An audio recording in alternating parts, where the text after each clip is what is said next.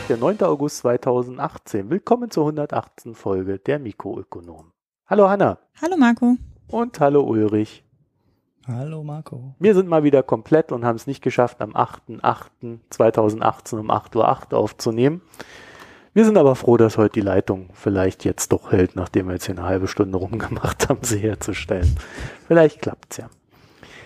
So, und äh, zum Einstieg, kleine Sache. Wir haben mal über Nomadenfestspiele gesprochen in einer vorherigen Folge und haben jetzt rausgefunden, dass sie Weltnomadenfest, äh, Weltnomadenspiele heißen und sie finden 2018 in Kirgiskan statt. Das verlinken wir und zwar im September. Dann wollte ich noch die Durchsage machen, dass ich jetzt für unsere riesige Tesla-Recherche, die wir heute hier gemacht haben, extra für euch, ist zwar, es gibt zwar keine News, keine wirklichen, aber wir haben eine riesen Recherche dafür gemacht. Und ich habe äh, aus Versehen DuckDuckGo genommen, ähm, auf Hinweis, und muss sagen, ich habe viel bessere Ergebnisse bekommen als bei Google. ich glaube, mhm. Inwiefern besser? Man, hm? Inwiefern besser? Naja, äh, nicht so viel komische Nachrichten, sondern richtig gute Quellen. Ich weiß, ich kann, nicht, kann das gar nicht inhaltlich beschreiben. Es ist halt einfach äh, tatsächlich von von den Artikeln, den wenigen, die dabei rausgekommen sind, äh, meistens waren es halt seriöse Seiten, war es halt irgendwie sinnvoller als den Kram, den Google mir rausgespuckt hat. Ich habe es dann mal so irgendwie auch verglichen und ja, also irgendwie diese Personalisierungsgeschichte macht bei Google für mich irgendwie wenig Sinn, habe ich so den Eindruck. Ja. Mhm. Naja, und ähm, wir haben mittlerweile so viel Hörerinnen, Fragen und Kommentare aufgelaufen hier. Ich vermute mal, der Ulrich hat jetzt auch nicht die Audiofiles abgehört, die da reingekommen sind. Nee, ich nicht mehr geschafft. Dass wir dann vielleicht nächstes Mal einfach so explizit nur solche Sachen machen. Einverstanden? Ja, nochmal sammeln. Ja. Ja, also das heißt dann deutlich auch, ältere, ja. Ja, genau. Das heißt dann aber auch, wer jetzt noch irgendeine Frage hat, schickt die uns doch. Ne? So. Mhm. Und jetzt ja. kommen wir gleich mal zu den News. Gibt nur eine News, der Rest ist Nachklapp und dann das große Thema. Und zwar, es gibt heute in der, in der Zeit, ich weiß nicht, äh, ihr habt die, glaube ich, ja auch teilweise äh, im, im Lesebereich, äh, gibt es heute von Marc Schieritz einen riesen Artikel, naja, nicht ganz so riesig, aber über die Bundesbank und den Iran und wie die Amis versuchen, irgendwie da 300 Millionen Euro, die die Iraner aus Deutschland rausschaffen wollen, äh, ja, wie sie versuchen, das zu verhindern. Und das Ganze lief über sehr viel politischen Druck und der Knaller daran ist, dass aufgrund dieses Drucks, den die USA dann aufgebaut haben, sie haben nämlich gesagt, tja, also äh, wir machen keine Geschäfte mehr mit Leuten, die mit dem Iran Geschäfte machen. Das heißt, auch mit der Bundesbank würden sie dann keine Geschäfte mehr machen. Und dann würde die Bundesbank vom US-Kapitalmarkt abgeschnitten werden. Was nicht geht für eine Bundesbank. Also das wäre ein ziemlich grö größeres Problem. Ähm, und deswegen hat die Bundesbank jetzt ihre Geschäftsordnung geändert und ist ab jetzt in der Lage, auch dann Geldgeschäfte zu verhindern, wenn es keinen expliziten Grund gibt also rechtlicher Natur, diese Geldgeschäfte nicht abzuwickeln. Halleluja. Jetzt hm. hat euch die Sprache. Hab ich nicht gelesen, den Artikel leider. Hm? Ja, das fällt in dieses Sanktions, äh, dieses Sanktionspaket rein, ne? Also die haben. Ja, ja äh, nicht die ganz. USA implementieren ja so Sanktionen irgendwie so, dass die ziemlich krasse indirekte Wirkung haben zum Teil. Ja, sie machen es so, dass sie sagen, ähm, äh, sie sanktionieren zwar ein Land, aber sie sagen dann halt auch, naja, wer dann mit denen Geschäfte macht, die sanktionieren wir mit. In dem Fall ist es aber so, dass die Iraner das Geld rausholen wollten, bevor die Sanktionen greifen. Mhm. So, das ja, heißt, die sind ja eigentlich erst heute in Kraft getreten. Ne? Genau. Ja. Mhm. Und äh, nee, heute waren Russland-Sanktionen. Heute war Russland. Ja, ja die Iran-Sanktionen, das war doch auch schon diesem chinesischen, dieser chinesischen Firma da. Ja, das waren aber die alten, früher, mal vor der, vor der, Reinig äh, vor der Einigung und dann äh, gibt ja jetzt wieder irgendwie neue, nachdem die das Abkommen da gekündigt haben. Das äh, Nuklearabkommen. Ja, ich weiß nicht, ob die äh, heute gelten. Ähm, bin mir da nicht so sicher. Gestern gab es die Russland-Sanktionen, die neuen. Also äh, mhm. Donald Trump scheint Sanktionen äh, und äh, Zölle, Zölle scheint er einfach zu lieben. Aber äh, worum es mir jetzt gerade ging, war hauptsächlich, dass die Bundesbank tatsächlich ihre Geschäftsordnung auf die, aufgrund dieses Drucks geändert hat. Also äh, der deutsche Staat hat rumlaviert. Ich denke mal, sie wollen das dann über die über die Fristen ziehen und sagen, ja, wir konnten uns halt nicht entscheiden und jetzt ist es halt so. Aber ähm, unabhängig der Sanktionen äh, wurde halt tatsächlich schon mit Sanktionen wiederum gedroht, obwohl die ja noch gar nicht im Kraft waren, es also völlig legal gewesen wäre, dieses Geld von Deutschland in den Iran zu schicken. Und das ist schon krass, weil jetzt die Bundesbank mhm. sich da quasi zum Steigbügelhalter für die USA macht. Und es zeigt vor allen Dingen auch, finde ich, dass die Goldbugs, die da immer so gesagt haben, ja, holt das Gold bloß weg von den Amis, ja, die feiern jetzt natürlich, ne? Die sagen, ja, wir haben es euch ja schon immer gesagt. Ist interessant, dass die auf, äh, an dieser Stelle auch versuchen anzugreifen weil äh, bisher mitbekommen habe, habe ich das immer nur bei dem SWIFT-System, also bei diesem äh, internationalen Zahlungssystem, über das quasi alle Banken ähm, ihre Zahlung abwickeln. Und da versuchen die USA natürlich auch immer einzugreifen, wenn sie Sanktionen anhängen. Nur, ähm, ja, ist das eine Firma, die nicht also es ist, glaube ich, so im Wesentlichen die einzige international wichtige Firma in diesem gesamten Finanzgeflecht, äh, was nicht, die nicht in den USA sitzt, sondern die sitzt in Belgien. Und da versuchen die Amerikaner natürlich auch jedes Mal Einfluss drauf zu nehmen, ähm, um da dann äh, ja denen zu untersagen, Sanktionen ähm, oder den Geldtransfer durchzuführen. Äh, was aber eigentlich was die USA ja aber eigentlich nicht können, weil es ja eine Firma außerhalb ihres Einflussgebiets ist. Wie gesagt, die sitzen in Belgien. Und äh, jetzt könnte ich direkt schon einen Podcast picken, weil das war die letzte Folge im NPR Planet Money Podcast, genau darüber, über Sanctions, Iran und The Battle over Swift ist der Name von dem Podcast. Das ist die aktuelle, die aktuelle Folge. Also das passt dann thematisch mhm. ganz gut dazu. Und da war es ja schon öfter, ne? also das war ja schon sehr häufig, dass da irgendwelche Konflikte um diese Firma rum entstanden sind. Wir hatten das, glaube ich, schon mal ganz am Rande irgendwann bei so einem Russland-Thema erwähnt, in irgendeiner uralten Folge, weil die Russen auch mal geplant haben, ich weiß nicht, wie weit sie damit sind oder ob sie es wirklich umsetzen, ein eigenes Zahlungssystem aufzusetzen, was unabhängig von SWIFT ist. Ja, das ist eine Sache, die China und Russland äh, angehen ja, ja, wollen. Genau. Und es kann jetzt mhm. natürlich mhm. sein, dass die Deutschen dann oder Europa dann halt auch sagt, ja, machen wir mit, brauchen wir, um uns von den Amis zu diversifizieren. Und dann, weil der Trump, der nutzt diese Sachen, die ja hocheffektiv sind, Sanktionen wie auch äh, äh hier die äh, Zölle und ähnliches, oder auch Banken direkt vom Bankensystem abzuschneiden. Das geht ja nicht über SWIFT, sondern äh, da gibt's dann einfach eine eine Aktion vom Treasury, die sagt, jo, ab jetzt keine Geschäfte mehr mit dieser und jener Bank. Und da fast jede Bank irgendwie an diesem US-Finanzsystem dran ist, gibt es dann halt äh, keine Möglichkeit für viele zu sagen, okay, wir machen trotzdem Geschäfte mit euch. Und äh, das nutzen die halt komplett aus und das wird jetzt halt dazu führen, dass alle sagen, ja, ähm, müssen wir weg von. Also sie mhm. beschleunigen mhm. jetzt diesen Prozess, der ohnehin im Gang ist. Und das zeigt dann halt auch, dass Deutschland äh, künftig Freunde haben wird, die halt nicht unbedingt zu den nettesten in der Welt gehören. Aber wir brauchen sie zur Diversifizierung von unseren bisherigen Freunden. Wäre mal so mein Tipp. Naja, wobei, was die Bundesbank jetzt gemacht hat, deutet ja in die Richtung, dass sie quasi den USA nachgibt. Ja, kurzfristig müssen sie ja. Wäre keine andere Möglichkeit.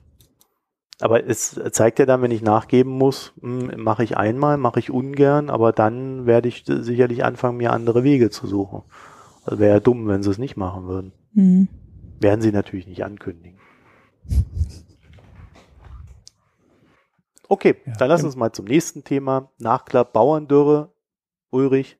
Bauerndürre, ach so. Dein Thema. Ja, das war, mein Beispiel war schlecht. Weißt du, das ist immer doof, wenn du ein Beispiel bringst aus einer anderen Branche und da nicht nochmal vernünftig nachliest.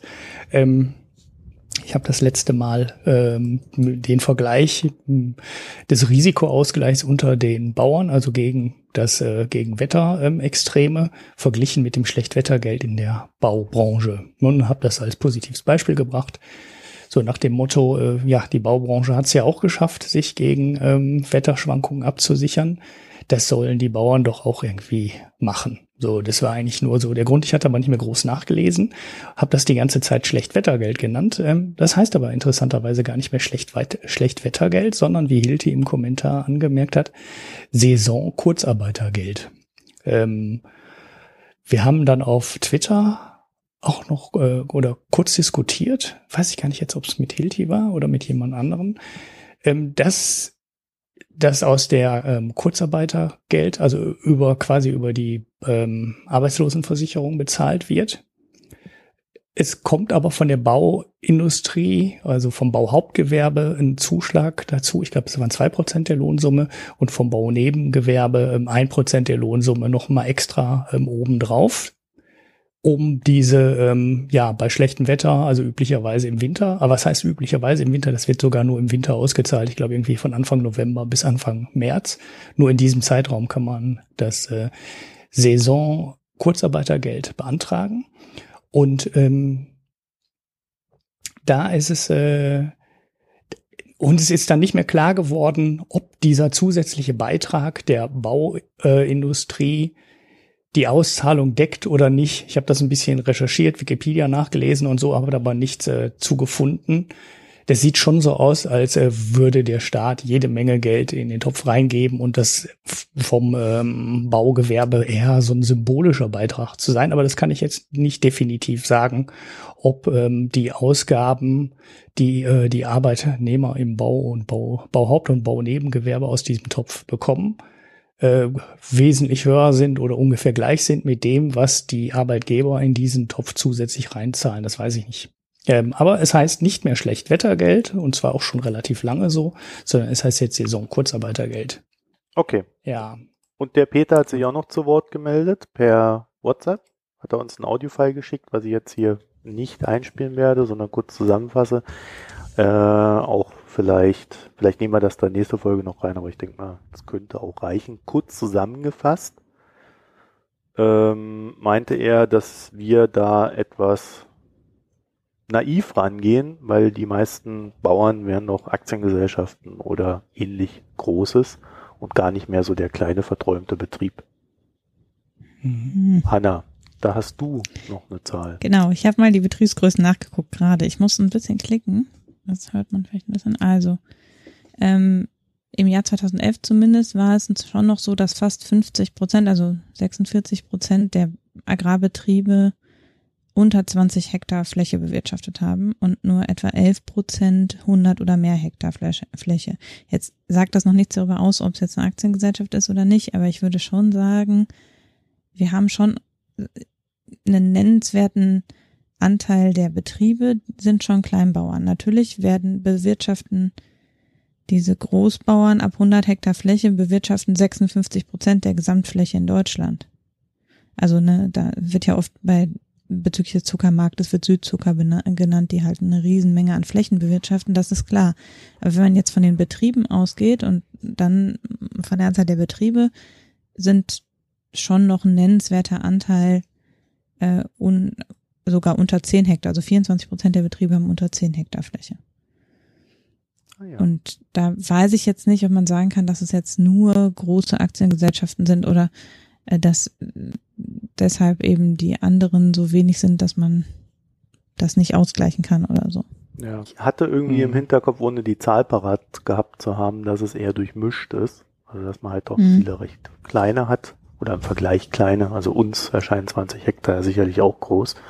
Aber äh, ja, die Zahl bestätigt das ja. Okay, dann haben wir noch einen Nachklapp zu Fortnite. Den hat Ulrich ausgegraben und den fand ich ja echt interessant. Ulrich, was ist denn da passiert?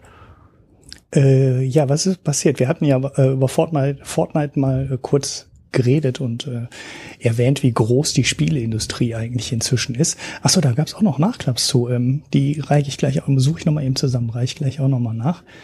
Ähm, und da gibt's jetzt. Nach. Ich reiche die Nachklaps nach. Ja, ja, ich suche den gleich nochmal eben kurz raus.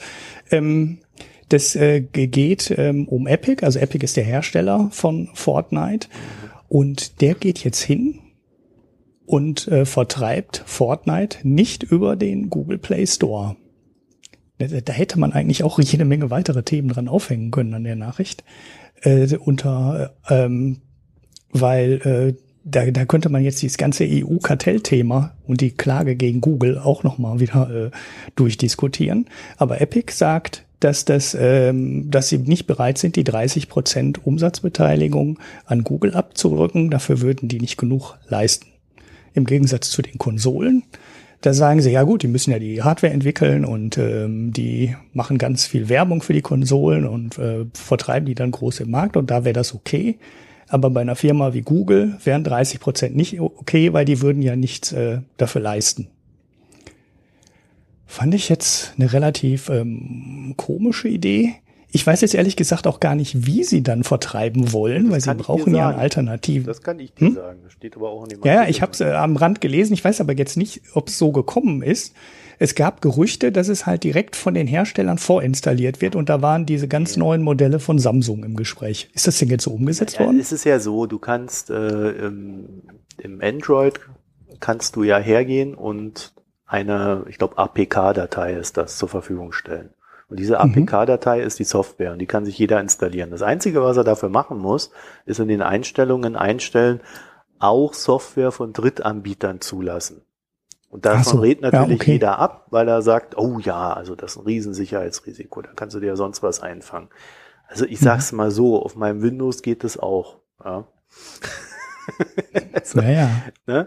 also äh, so ein verantwortungsvoller Kunde könnte damit schon umgehen, denke ich.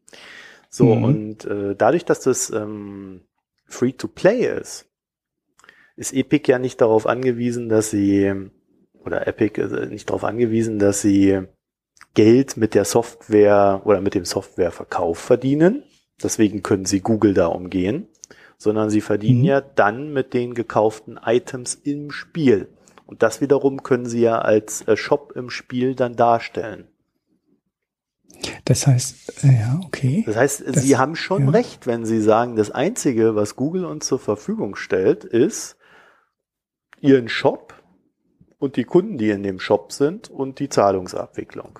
Und dafür wollen Sie mhm. dann halt 30 Prozent haben. Was Google ja nicht zur Verfügung stellt, ist die Hardware. Mhm. Weil Google lässt ja andere die Hardware entwickeln.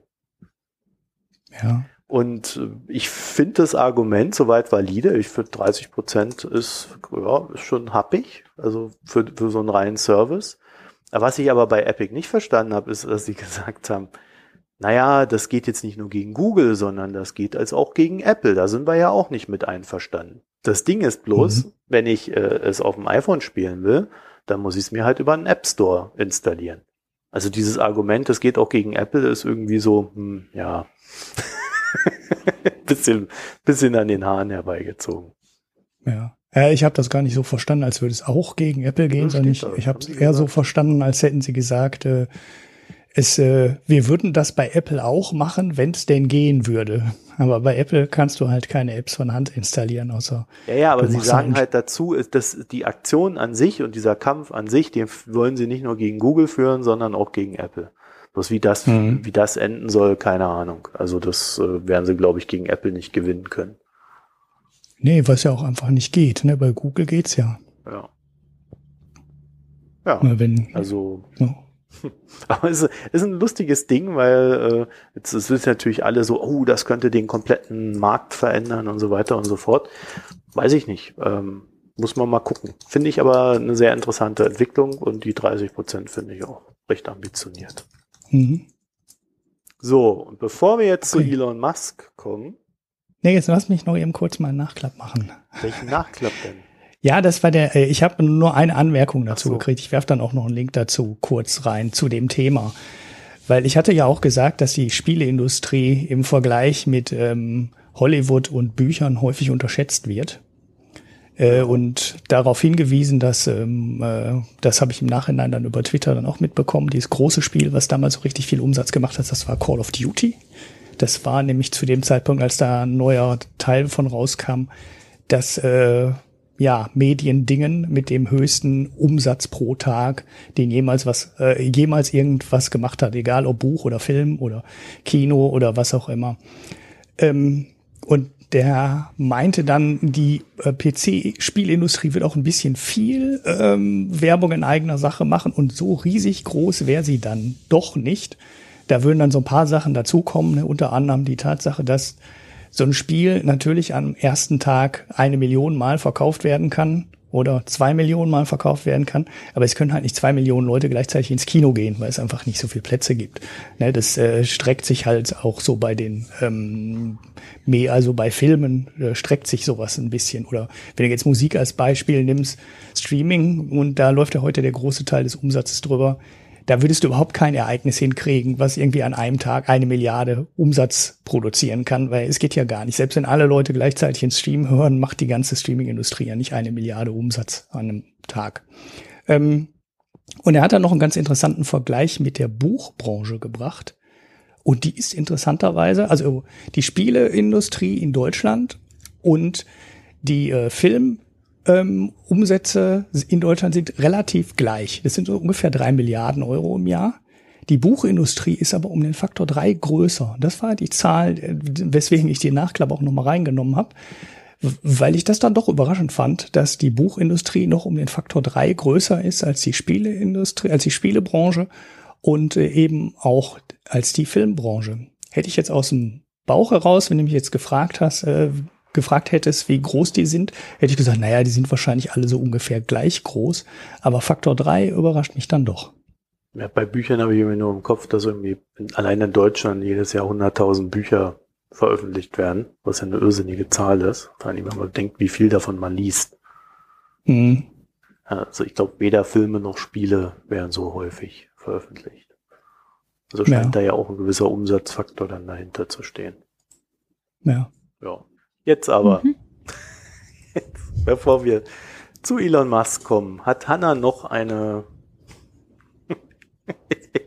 ich lese es einfach mal vor. Wir sind gar keine Verlustvermeider, wie wir immer dachten. Hanna, was hat das mit Ja, also ähm,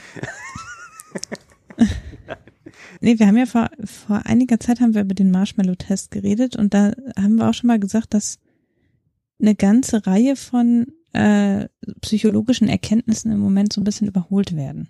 Mhm.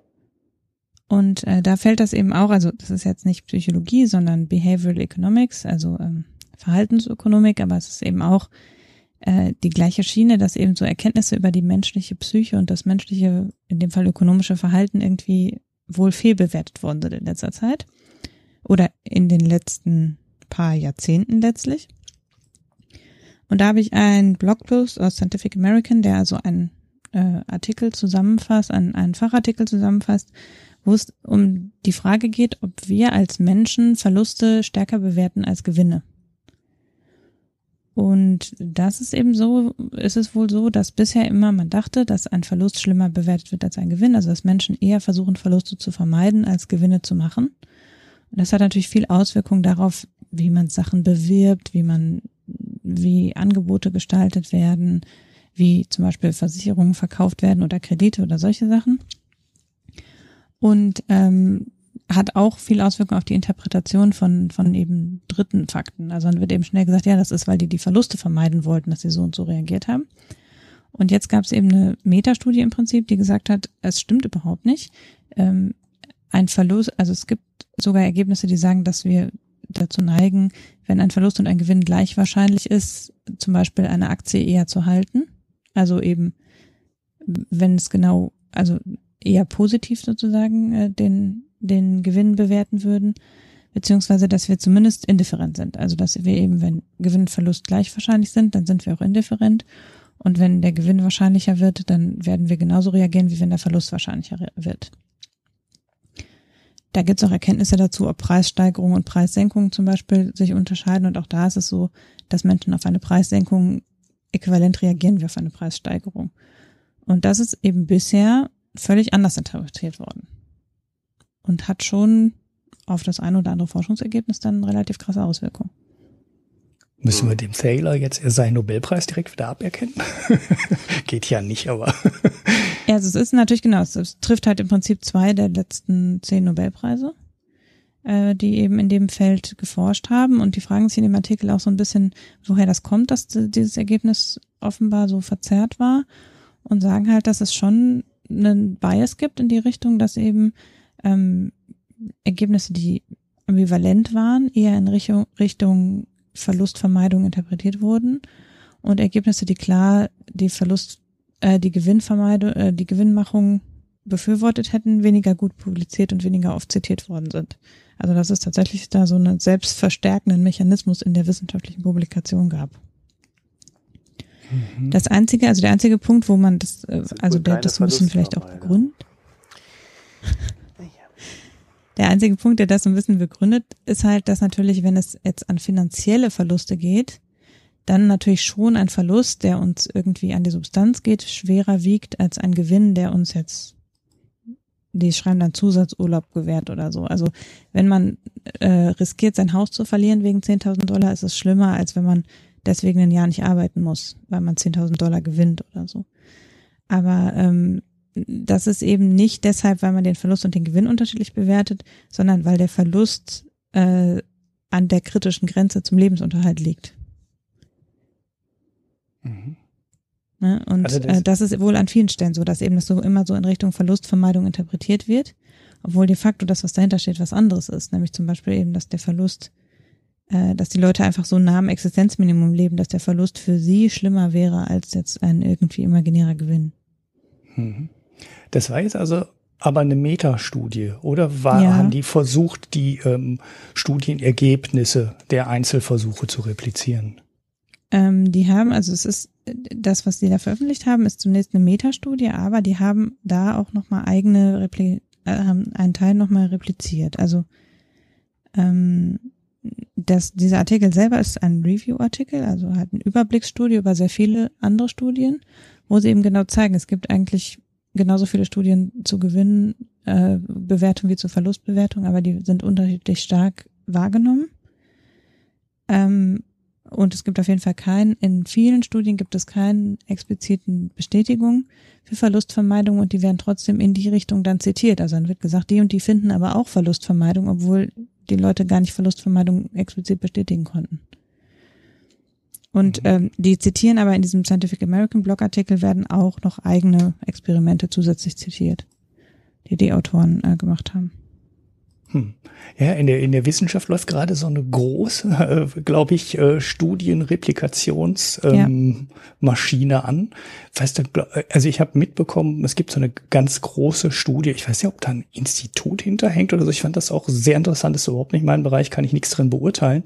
Aber die wollten ganz viele Krebsstudien wieder überprüfen. Ne? Also alle möglichen Sachen und mal einfach schauen, ist denn das Ergebnis überhaupt nachprüfbar? Oder hat da irgendein Wissenschaftler das Ergebnis nur so gemacht, weil er damit weitere Forschungsgelder rausholen konnte? Oder stecken da vielleicht Pharmainteressen hinter, die irgendwelche Sachen rausgeholt haben. Ich habe das jetzt nur zufällig wieder mitbekommen, weil denen jetzt gerade droht, das Geld auszugehen und die wollten irgendwie, weiß ich nicht, 30 oder 40 Studien überprüfen, schaffen jetzt aber irgendwie nur 10 oder 15, weil sie für mehr kein Geld haben und weil sich das halt auch als extrem aufwendig herausstellt, die ganze Geschichte logischerweise. Ne, so Pharma-Studien sind halt extrem teuer und extrem aufwendig. Aber äh, das läuft ja im Moment irgendwie überall durch. Ne? Man, man liest dauernd äh, aus irgendwelchen Wissen, aus allen Bereichen eigentlich, dass da äh, Überprüfung so Überprüfungssachen gerade laufen. Und jetzt scheint es irgendwie diese Verhal die Verhaltensökonomen auch zu treffen. Also ich glaube, das kommt zum Teil daher, dass man natürlich, je besser die Computer werden, desto einfacher kann man so eine Meta-Auswertung machen.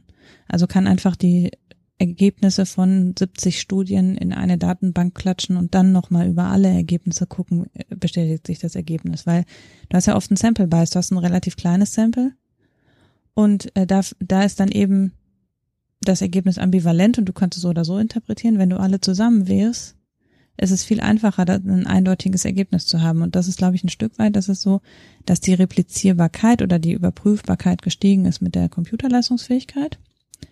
Und als dann erstmal klar wurde, dass sehr, sehr, sehr viele Studien nicht replizierbar sind, weil das ist also aus dem ökonomischen Feld weiß ich, dass zwischendurch mal die Zahl von 75 Prozent so kursierte, dass 75 Prozent der Studien nicht replizierbar sind.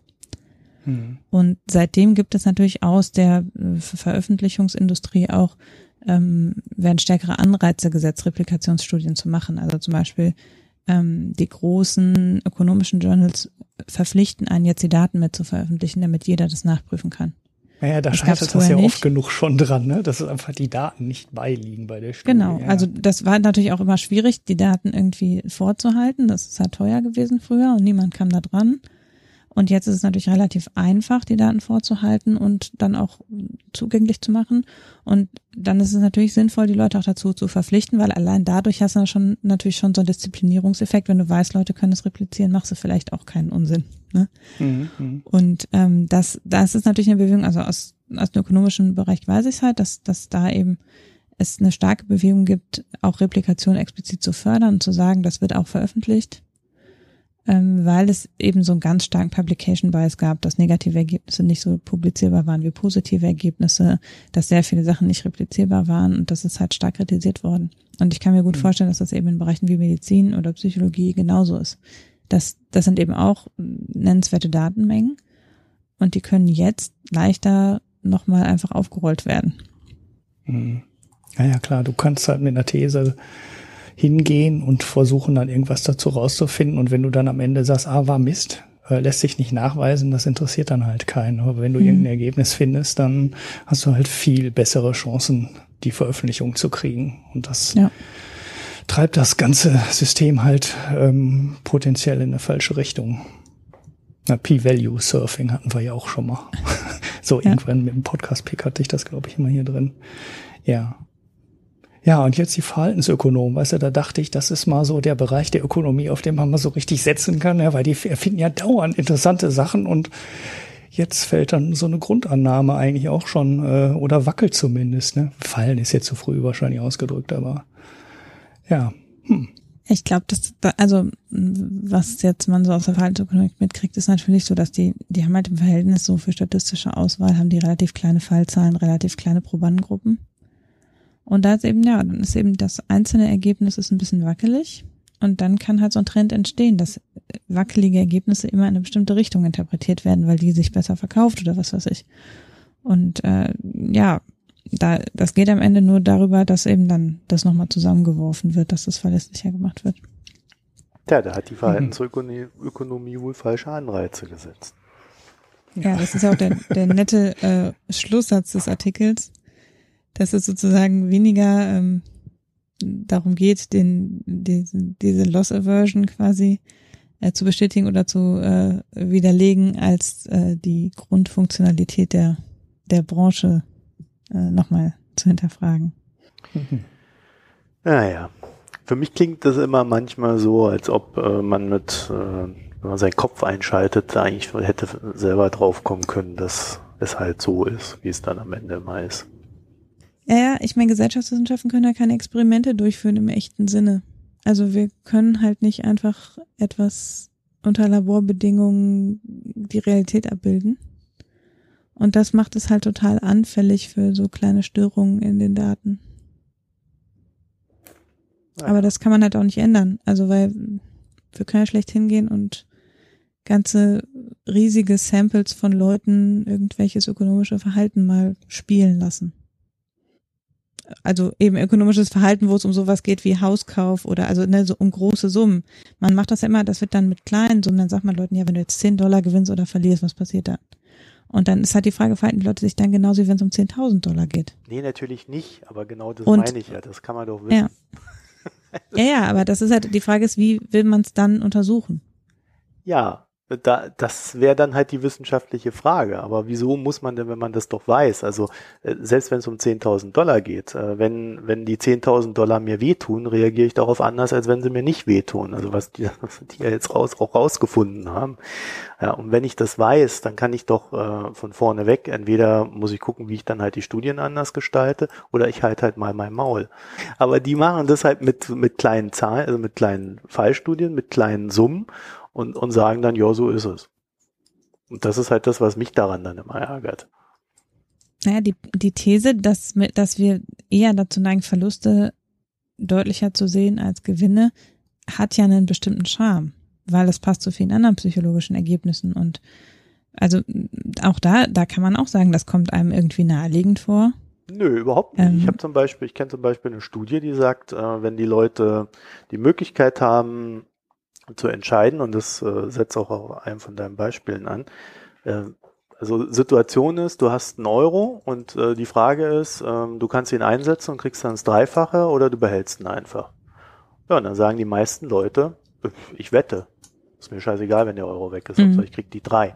Ja, das machst du mit dem einen Euro. Das machst du halt ja. aber nicht, wenn du da 10.000 liegen hast. Und ja. das ist, glaube ich, halt die, das kann man schon mitdenken. Sowas. Also, beziehungsweise man muss es auch einfach mitdenken, weil man kann, man kann ja wissenschaftlich nicht äh, von der Realität trennen. Und vor allen Dingen diskreditiert es Wissenschaft am Ende, wenn es dann nämlich rauskommt, dass es Bullshit war. Und mhm. ähm, ja, also ich ja, ja. bin da weiterhin äh, immer so ein bisschen vorsichtig, gerade was so diese Be Behavioral Finance äh, Geschichten betrifft oder dann Economics in diesem äh, Fall, weil ich da halt viele Sachen sehe, die sich äh, A entweder widersprechen oder B halt irgendwie, wenn man so zusammenhaut, zu einem ganz anderen Ergebnis kommen als die jeweils einzelnen Ergebnisse. Ja.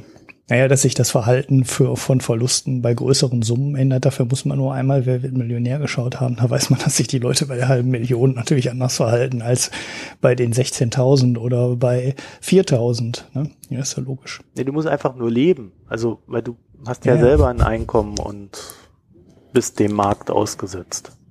Das, das meine ich. Ja, also, und, und naja, lass, lassen wir das, bevor ich, ja, Gut, dann noch kurz, Hanna, bevor du uns verlässt, bevor wir hier die große Tesla-Runde drehen. Der Herr Müller hat sich geäußert. Und zwar möchte er ja.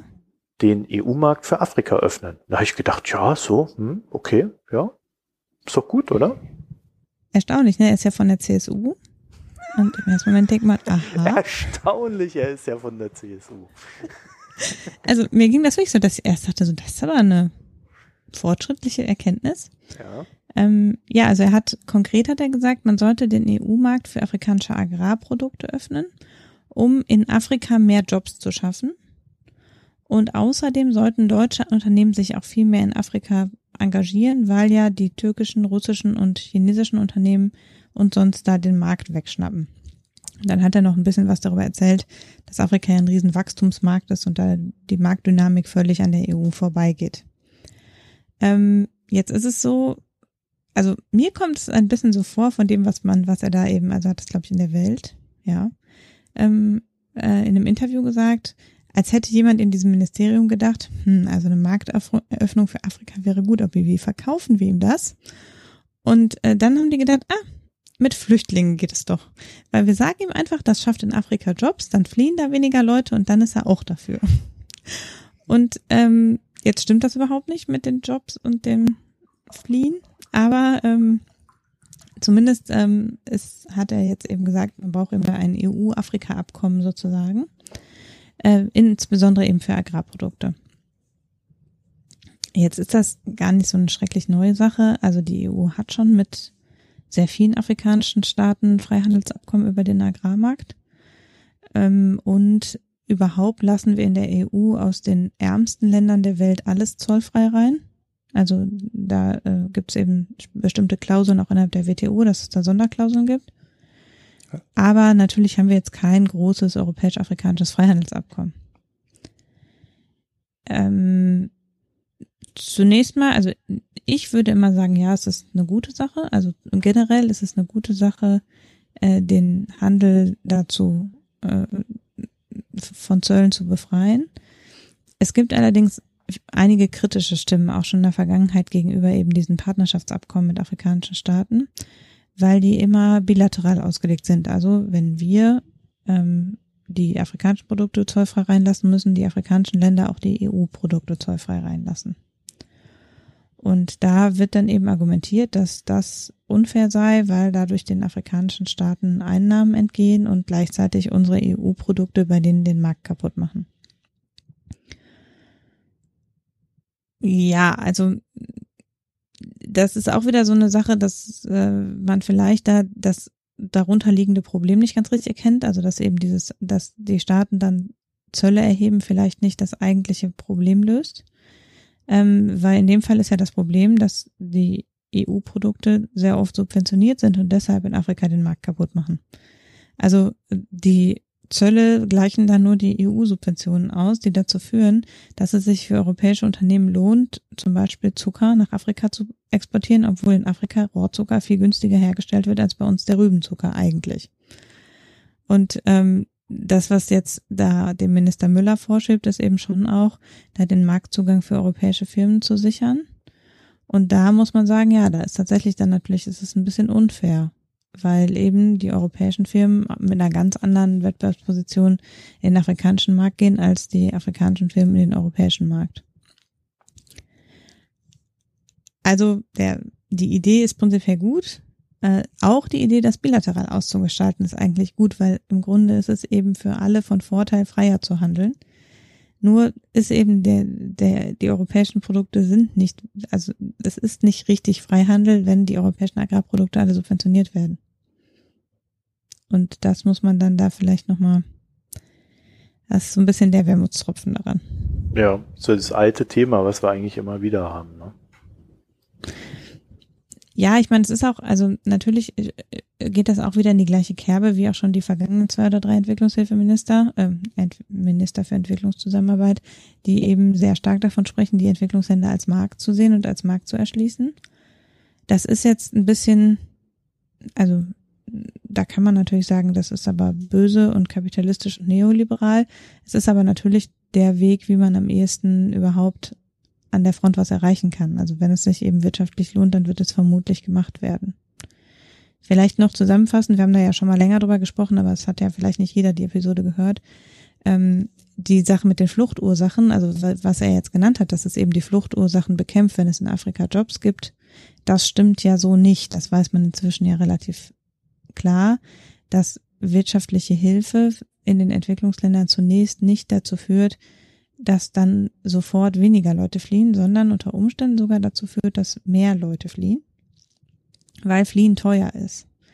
Und dass deshalb eben mit einem, einer wirtschaftlichen Erholung in einem Entwicklungsland es zunächst mehr Migration gibt. Weil die Leute, die vorher aufgrund von Geldmangel festgenagelt waren, sich dann leisten können, wegzugehen. Das gleicht sich aber so ein bisschen dagegen das aus, was ja unsere CSU-Minister alle ignorieren, dass der weit überwiegende Teil der afrikanischen Flüchtlinge innerhalb von Afrika migriert und gar nicht nach Europa möchte. Also dass eben die Leute, die dann sich zusätzlich überlegen, aus ihrem Land zu fliehen, vermutlich in die reicheren Nachbarländer und nicht direkt über das Mittelmeer fliehen werden. Und ähm, aber es ist ein Trugschluss und die Politik verwendet dieses Fluchtursachen bekämpfen aber immer noch genauso. Es ist ein Trugschluss, dass ähm, wirtschaftliche Hilfe generell zu einer Verringerung des Migrationspotenzials führt. Irgendwann ja, aber dafür müssen die Länder eben ein Pro-Kopf-Einkommen von für eines zumindest äh, Schwellenlandes erreichen. Mhm. Und, Und, das wird allein durch den Zugriff für Agrarprodukte, Zugang für Agrarprodukte nicht passieren.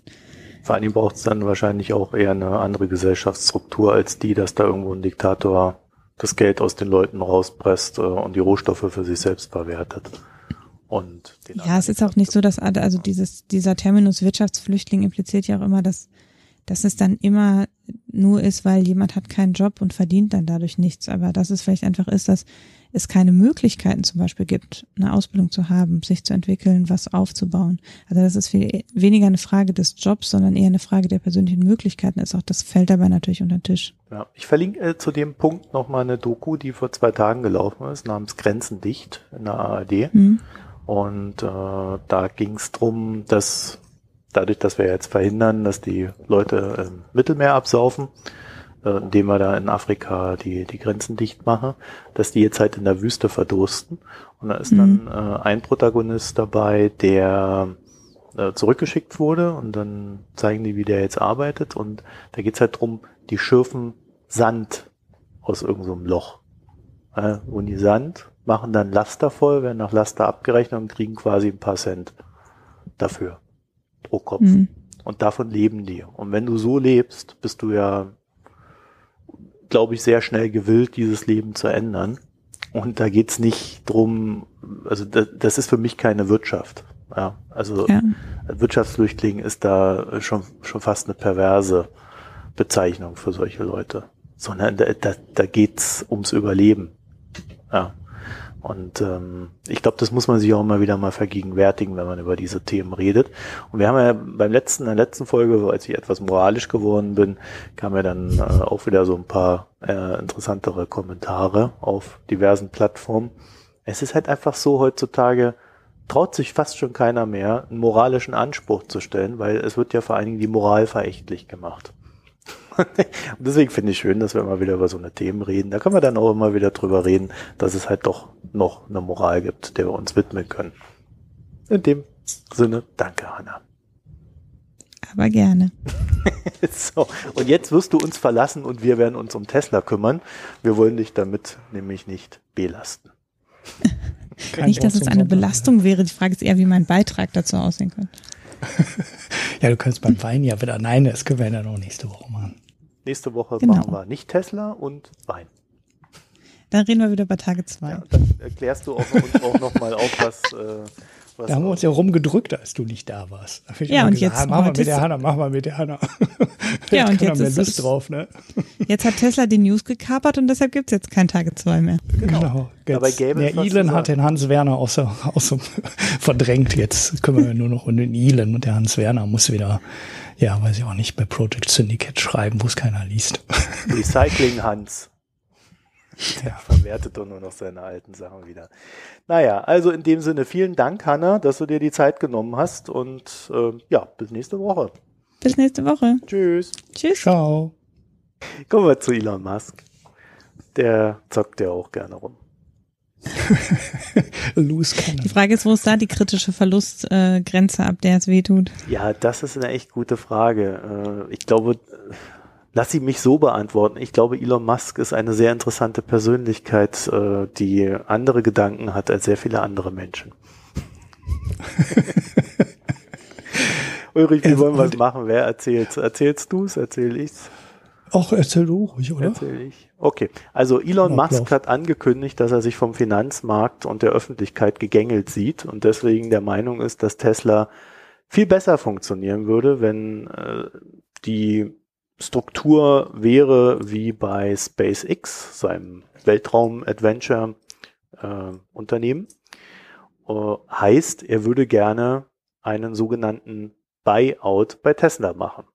Jetzt haben wir schon im Vorfeld hier so ein bisschen in unserem Quip äh, mit den Worten gespielt. Also ein Buyout ist, da hat der Ulrich recht, natürlich keine Privatisierung, sondern es ist, ja, man kauft Leute aus ihrer Position heraus. Also ich habe jetzt auch keine wirklich gute Übersetzung für dieses Wort ins Deutsche reingefunden. Deswegen müssen nee, wir kenne ich auch nur als Going Private als Gegenteil zu Going Public oder ja. ja. Also es ist Aber halt, Privatisierung äh, ist auf jeden Fall nicht will, ein guter Begriff dafür. Er will die Aktien von der Börse, also vom regulierten Markt nehmen und ähm, möchte Leuten, die im Zuge dessen dann nicht mehr diese Aktien halten möchten, ein Angebot unterbreiten. Das liegt bei 420 Dollar je Aktie, was ein ziemlicher Aufschlag auf den damaligen Kurs war. Ich glaube 20 Prozent oder sowas. Ne? Und ähm, ja, wie das Ganze vonstatten gehen soll, hat er nicht gesagt, sondern Ulrich, er hat es einfach auf Twitter angekündigt, dass er das gerne so machen würde. Genau. Ich war leider nicht live dabei gestern Abend. ich habe es dann erst abends nachgelesen, äh, irgendwie ab zehn oder so. Das war ein bisschen schade. Äh, aber ich habe die Timeline dann noch ziemlich vollständig nachgelesen. Es war dann doch lustig, äh, weil es war halt mitten im Börsenhandel. Ne? Ja, und, äh, Ulrich, Ulrich, bevor du, bevor du vielleicht jetzt weitermachst, äh, wir haben einen kleinen Einspieler und zwar haben wir einen Experten gefragt, was er davon hält, den Christian Kirchner, äh, Wirtschaftsjournalist, ich glaube beim Kapital, ne? Kapital, ja, ja. Ja, beim Kapital. Den spielen wir an dieser Stelle ein.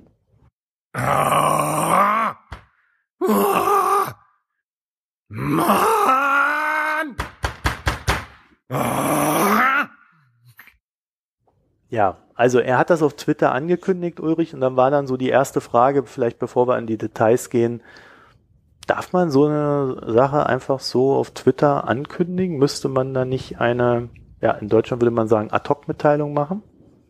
Ja, naja, genau, das sind die Fragen, die sich dann stellen. Also ersten fragten sich natürlich alle, äh, hat den Account jemand gehackt? Also das war die, die allererste Reaktion, die von echt vielen kam. Ähm, Elon oder Musk wird nicht gehackt. Elon Musk. ja, ja, oder sitzt ne, jemand neben ihm mit einer Pistole und hält ihm eine Pistole an die Schläfe und sagt, tweete mal, was den Kurs nach oben bringt oder so. ich weiß es nicht so genau, aber das war ja so eine Nachricht, wo du während des Börsenhandels sind, glaube ich, echt vielen Leuten die Kinnladen ziemlich tief runtergefallen.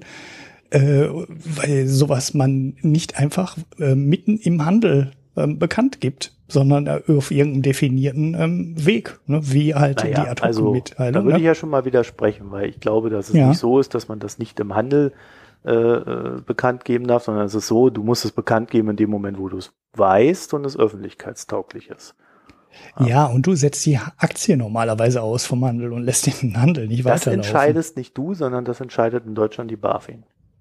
Ja, okay. Ja, gut. Man merkt, dass du da beruflich mit zu tun hast. Äh, ja, also ich dachte jetzt aber, eigentlich. Also ja. um die Frage vielleicht äh, zu beantworten, weil dadurch ergibt sich auch die Differenz. Also in Deutschland wäre es tatsächlich so, dass du sowas nicht einfach so auf Twitter äh, verkünden darfst, weil das kein valider Weg wäre in Deutschland, sondern du müsstest eine Ad-Hoc-Mitteilung machen. Die Ad-Hoc-Mitteilung würde über die gängigen Kanäle laufen. Alle äh, Investoren werden damit offiziell und rechtlich informiert. Dann würde die BaFin bei so einer Meldung sagen, oh, als, weil die kriegt die ja dann immer so eine halbe Stunde vorab äh, bei so einer Ad-Hoc-Mitteilung, guckt dann da drüber und sagt dann, okay, Handel aussetzen. So, dann mhm. ist das mhm. Ding ausgesetzt, alle beschäftigen sich damit und dann geht's dann irgendwann weiter. Heißt natürlich nicht, dass dann alle beruhigt sind. So, in den USA ist es so, dass äh, 12, 2012 gab es wohl mal den Fall, dass der Netflix-CEO einfach mal irgendeine Nachricht über Twitter angekündigt hat und gesagt hat, wieso, sind doch alle Journalisten da. Dann hat die SEC gesagt, nee, nee, nee, nee, nee. Hat da eine Strafe gekriegt. Und dann gab es aber 2013 tatsächlich eine Entscheidung, dass wenn das Unternehmen auf der Website oder sonst irgendwo, wo es valide ist, hinterlegt, dass auf Twitter Informationen gegeben werden, die handelsrelevant sind, dann darf äh, das Unternehmen dann auch über Twitter als Erstkanal die Sachen verbreiten. Das heißt, du bist als US-Wirtschaftsjournalist, bist du gezwungen, tatsächlich diesen ganzen Mister auf Twitter von Elon Musk zu lesen. Weil Tesla hat 2013 bei der SEC, wir verlinken das, äh, so eine Information tatsächlich hinterstellt, dass Additional Informations äh, bei, beim Twitter-Account von Elon Musk hinterlegt werden können. Mhm. Ja, und das also, eben auch ohne Aussetzung. Also wer entscheidet denn dann über die Aussetzung? Ich weiß nicht, wie das in den USA ist. Das, äh, da hört mein Wissen auf, weil ich in den USA nicht handle. Ja, okay. glaub, ja aber in den USA kann man ja auch einen Krieg über Twitter erklären. Das, alles, äh, aber ja. der ist ja nicht in der Börse. Das ist, das ist alles ganz locker. Solange du nur Krieg, ne, das ist okay, Krieg ist nicht reguliert, ne? Krieg ist unreguliert, aber, aber so ein Börsenhandel, oh, da muss man schon aufpassen. Ne? Das ist, äh, nee, ja. also ich gehe mal hm. davon aus, dass äh, die, also, dass die einfach im Nachgang reagieren, wenn dann die News draußen ist. Und so haben sie es ja auch gemacht. Tesla war ja auch ausgesetzt. Dann. Ja, ja, aber eine Stunde später oder ja, noch, noch, mehr. Das war dann erst, nachdem der ähm, Brief, also der hat ja nicht nur, ähm, also Elon Musk hat nicht nur einen Tweet losgeschickt an die Öffentlichkeit, sondern er hat auch an die Mitarbeiter interne E-Mail geschrieben, wo er das dann ein bisschen ausführlicher erklärt hat. Aber nicht zeitgleich, Und, oder?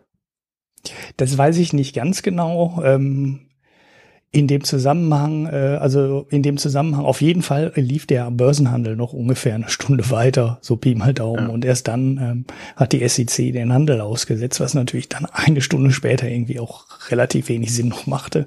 Aber ähm, naja gut, äh, wenn man halt so einen komischen Kommunikationsweg wählt und ihn sogar wählen darf ja offensichtlich, ne? weil wie du ja sagst, ist der schon äh, bei der SEC hinterlegt als offizieller Kommunikationskanal ja, dann äh, ist da doch irgendwo noch der Wurm drin in dem Verfahren, weil auch dann müsste der doch sagen, ich habe was Wichtiges bekannt zu geben, setzt den Handel mal aus und ob er es dann über Twitter oder per äh, SEC oder wie auch immer dann meldet, ist ja dann relativ wurscht. Ähm, aber entscheidend ist ja, ob der Handel ausgesetzt wird oder nicht.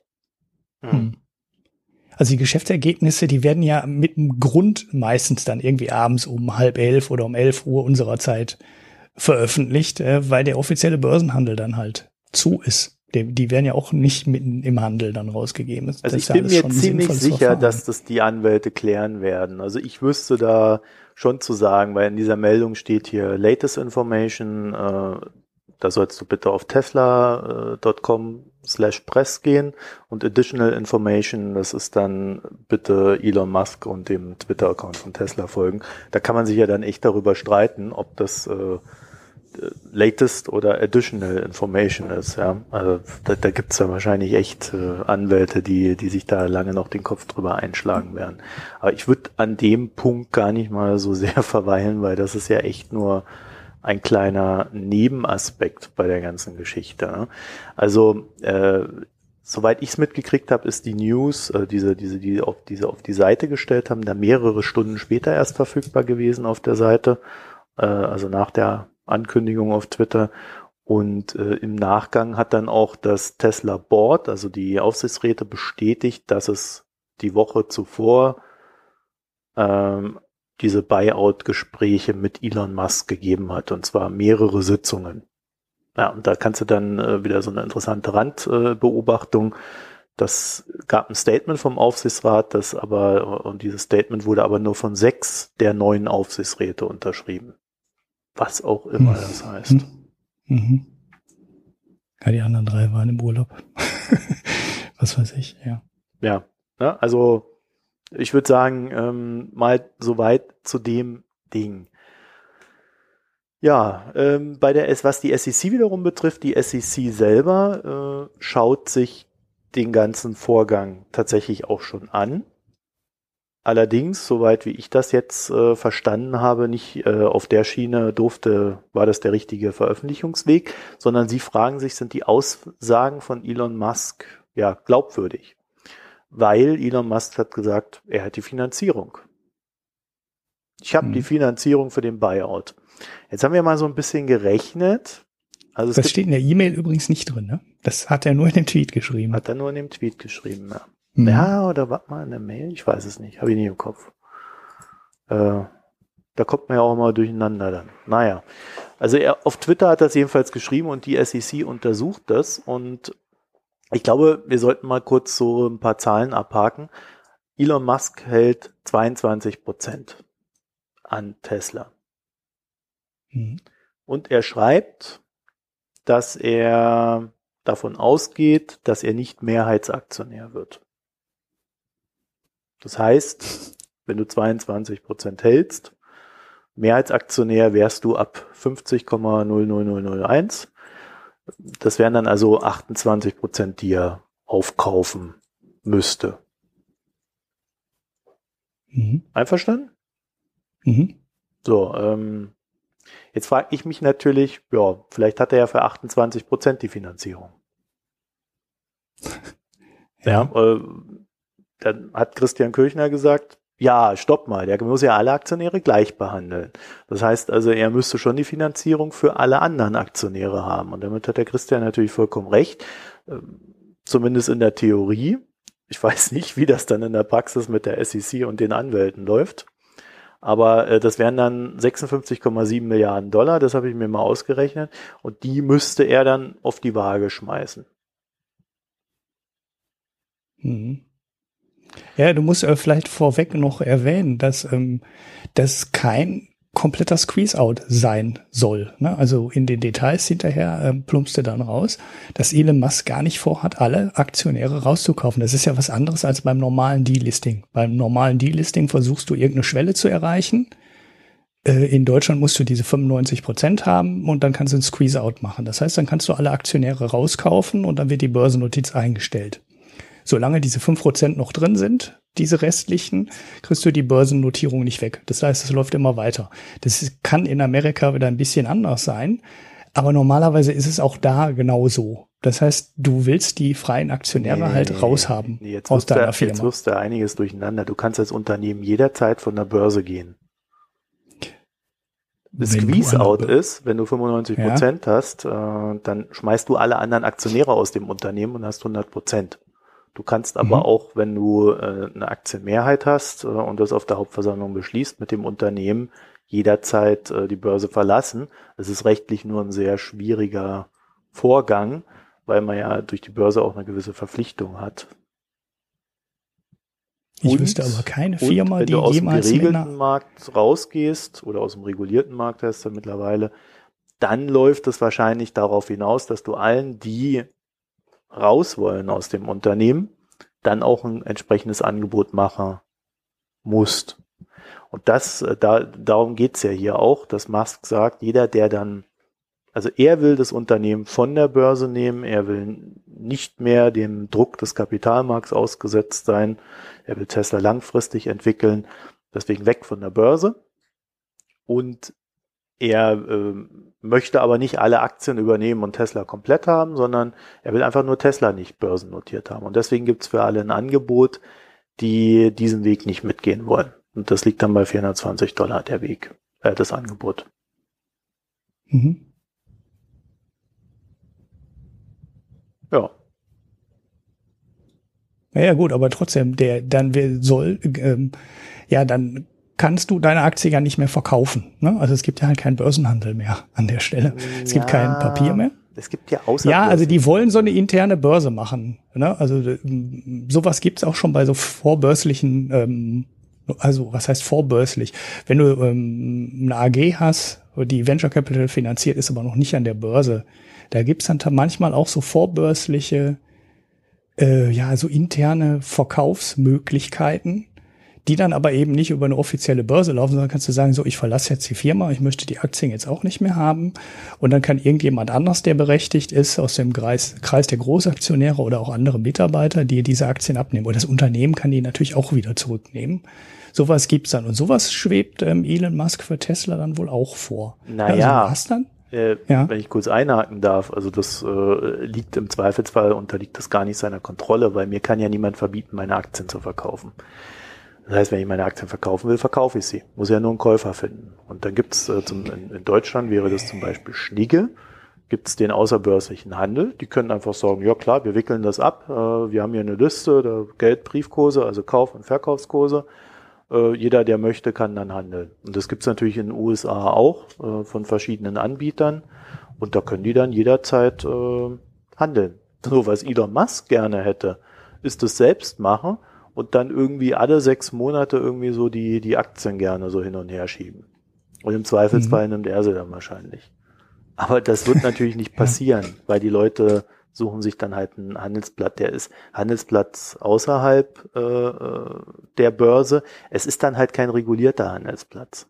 Also Tesla muss nicht alle Vierteljahre einen Bericht rausbringen, Tesla muss dann nicht alle was weiß ich, äh, SEC-Filings, die sie da ständig machen müssen und allen möglichen Kram melden, ja, jeden Director Dealings und sonst noch was, das müssen sie dann halt alles nicht mehr melden. Mhm. Das ist naja, der Unterschied. Und, ja. Ja, genau. Sie können sich selber aussuchen, was sie veröffentlichen. Also einmal im Jahr müssen sie wahrscheinlich. Aber es gibt halt diesen Quartalsdruck nicht mehr.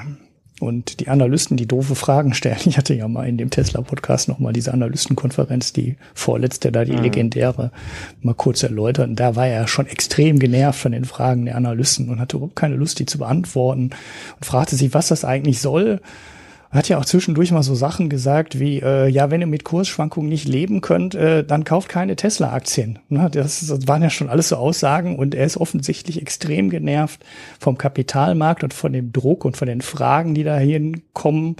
Und naja, vielleicht auch zu Recht. Ne? Also wenn man sich da anschaut, wie sehr auch hier in diesem Podcast ne, auf so die Produktionszahlen geschaut wurde und wie viele Leute und Twitter-Accounts sich inzwischen damit beschäftigen, die Produktionszahlen von Tesla zu ähm, erschließen, ist es wirklich die Frage, ob jemand eine Firma, die äh, so eine langfristige Strategie hat. Ne? Er hat ja diese Strategie mit dem Model 3, die stand ja beim ersten Modell im Endeffekt, ne? als er den Roadster gebaut hatte. Ab da stand eigentlich dieser schrittweise Aufbau von immer größeren, äh, also von Modellen, die dann halt von oben in den Markt reinsickern die dann irgendwann dazu führen, dass er halt so ein Model 3, so ein Mittelklasse-Auto in Volumen produzieren kann. Der Fahrplan, der steht ja schon seit der Gründung quasi von Tesla. Ähm, und da ist wirklich die Frage, ist bei einer Firma, die eine so langfristige Vision hat und einen so langfristigen Plan hat, dieses Quartalsdenken sinnvoll. Also man könnte ja jetzt vermuten, ich weiß es nicht, ob es wirklich stimmt, aber dass er allein aus diesem Grund diese 5000 Model 3 pro Woche im zweiten Quartal noch zu schaffen, ist eine Produktionsstraße im Zelt baut. Ne? Hauptsache, das wird fertig. Wir brauchen diese Produktionsstraße. Dann sagen alle, ja, wir brauchen ein Jahr, um das Haus zu bauen. Dann sagt er, ja, dann bauen wir es im Zelt. So, ich muss die Zahl erreichen. Und da ist wirklich die Frage, treffen die dann kurzfristig sinnvolle Entscheidungen oder treffen sie die nur, um ähm, die Aktienmärkte nicht zu enttäuschen? Und vielleicht ist da Tesla auch wirklich eine Firma, die an der Börse gar nicht unbedingt was zu suchen hat, die in einer viel langfristigeren ähm, Vision arbeitet. Und naja, als das sieht sich Elon Musk halt auch, ne? als Visionär und nicht als jemand, der äh, Quartalzahlen oder Produktionszahlen in einer Woche, innerhalb einer Woche erreichen kann und sofort wieder blöde Fragen gestellt kriegt, äh, wenn die Produktion zwei oder drei Tage ausgesetzt wird, weil sie an der Produktionsstraße irgendwas ändern. Ja, äh, da steckt schon was hinter. Und ich glaube, es gibt ja, und Elon Musk ist halt derjenige, der so Sachen dann ausspricht, aber ich glaube, das ist so ein generelles Problem des Kapitalmarkts und das nervt auch andere CEOs von allen anderen Firmen, dass die in jedem Quartal immer Ergebnisse abliefern müssen. Und ich glaube, die, die, die Hälfte der CFOs ist nur damit beschäftigt, so Ergebniszahlen so zu glätten, dass man äh, immer die Erwartungen des Marktes irgendwie erfüllen kann und da bloß keine bösen Überraschungen entstehen. Und eigentlich sollte sich eine Firma nicht darum kümmern, ne, sondern die sollte sich darum kümmern, gute Produkte zu, herzustellen und Dienstleistungen anzubieten und damit natürlich auch Geld zu verdienen. Aber dieses Quartalsdenken ist auch echt an vielen Stellen kontraproduktiv. Und bei so einer innovativen, extrem stark wachsenden Firma wie Tesla vielleicht in besonderem Maße. Soweit also die Argumentation von Elon Musk, meine Damen und ja, Herren. Also da an der Stelle kann ich ihn auch echt nachvollziehen. Ne? Aber das sagen ja andere auch. Da kannst du ja auch Leute bei BMW fragen. Die sagen ja genau das Gleiche und sagen auch, ihr seid doch bescheuert. Dann kommt das Ergebnis da zwei Prozent niedriger als erwartet und der Aktienkurs fällt um zehn Prozent. Da, ähm, das, da passt das Verhältnis doch dann auch irgendwo nicht mehr. So, dann kommen wir mal zu Tesla, Ulrich. Ja, Tesla. Super so. Thema. Klick. Und jetzt machen wir da weiter, wo wir vorhin aufgehört haben. Zum Glück ist mir das noch eingefallen. Ja. Äh, dass die aber Ja, ich hatte das erzählt mit dem, ich macht das Delisting Sinn, den Bereich, ne? Also ich habe hier, ich hab hier immer weiter runtergescrollt und gedacht, oh Gott, da wären wir nie schnell fertig. Ja, äh, wir waren stehen geblieben beim, äh, ob das Sinn für Elon Musk, ach so, ja, genau, äh, ob das Sinn für Elon macht, nicht für Elon Musk. okay. Also, ähm, also ich bin da prinzipiell deiner Meinung, dass für Elon Musk das alles wahrscheinlich recht sinnvoll ist, nicht an der Börse zu sein. Und irgendwo kumuliert sich das ja dann auch in der Frage, ist Tesla eigentlich ein Startup oder ist es schon ein Unternehmen? Und ich glaube halt, Tesla ist ein Startup und es hat an der Börse nicht viel zu verlieren. Aber Tesla ist ein so großes Startup in einer so krassen Branche, weil die halt schon einfach so groß ist und äh, von wenigen Playern besetzt ist, dass ich glaube, dass Tesla halt das Geld des Kapitalmarktes braucht. Und ja. da ist dann, glaube ich, auch der Widerspruch zu finden, weil ja, Tesla ist ein Startup, äh, ja, man darf und Tesla nicht diese Maßstäbe anlegen, dass sie alle äh, Vierteljahre die Ziele erreichen müssen und das Ganze dann quasi planbar von A nach Z und ja, so, so machen wir die Zukunft und ähm, bei Z ist dann alles gut, sondern das geht natürlich auf und ab und hoch und runter. Und ja, aber sie kommen auch nicht drum rum und Amazon hat es auch überlebt. Ja. Hm. Äh, ja, ja, also ich, äh, ein bisschen komisch ist die ganze Geschichte ja auch schon deswegen, weil Tesla eigentlich hat, also Elon Musk regt sich halt immer auf über die Shortseller. Und er hat ja schon mal irgendwann gesagt, ähm, Epic Short Squeeze Ahead. Ne? Also er hat schon mal irgendwann gesagt, ich melde so gute Zahlen, da werden diese ganzen Shortseller, also Shortseller sind Leute, die eine Aktie ähm, verkauft haben, die sie gar nicht besitzen. Ne? Also die, äh, die spekulieren damit auf einen Kursverfall und sind dann natürlich auch geneigt, alles negativ zu interpretieren Weil sie und negative Aktien Nachrichten ja auch wieder zurückkaufen müssen. Ja und, und wenn äh, und wenn die Spekulation dann nicht aufgeht, müssen sie irgendwann die Position decken und sprich dafür die Aktien kaufen. Ne, und das, wäre, das ist dann halt der klassische äh, Short Squeeze. Ne, du musst die Aktien dann die Positionen schließen und die Aktien, die du vorher verkauft hast, die du aber gar nicht hattest, ne, deshalb Leerverkauf, wieder kaufen und die Position damit glatt stellen. So, und wenn jetzt ganz viele Leute das gemacht haben, kannst du durch eine positive Nachricht die alle dazu bringen, gleichzeitig die Aktie zu verkaufen. So, das kann natürlich ein großer Teil des Kurssprungs gestern gewesen sein, dass da die Shortseller äh, ja, kalte Füße bekommen haben und schnell ihre Position glattgestellt haben. Heute sieht's ein bisschen anders aus, wenn der Aktienkurs geht schon wieder zurück und hat sich so gar, so gar nicht mehr so ganz so viel geändert.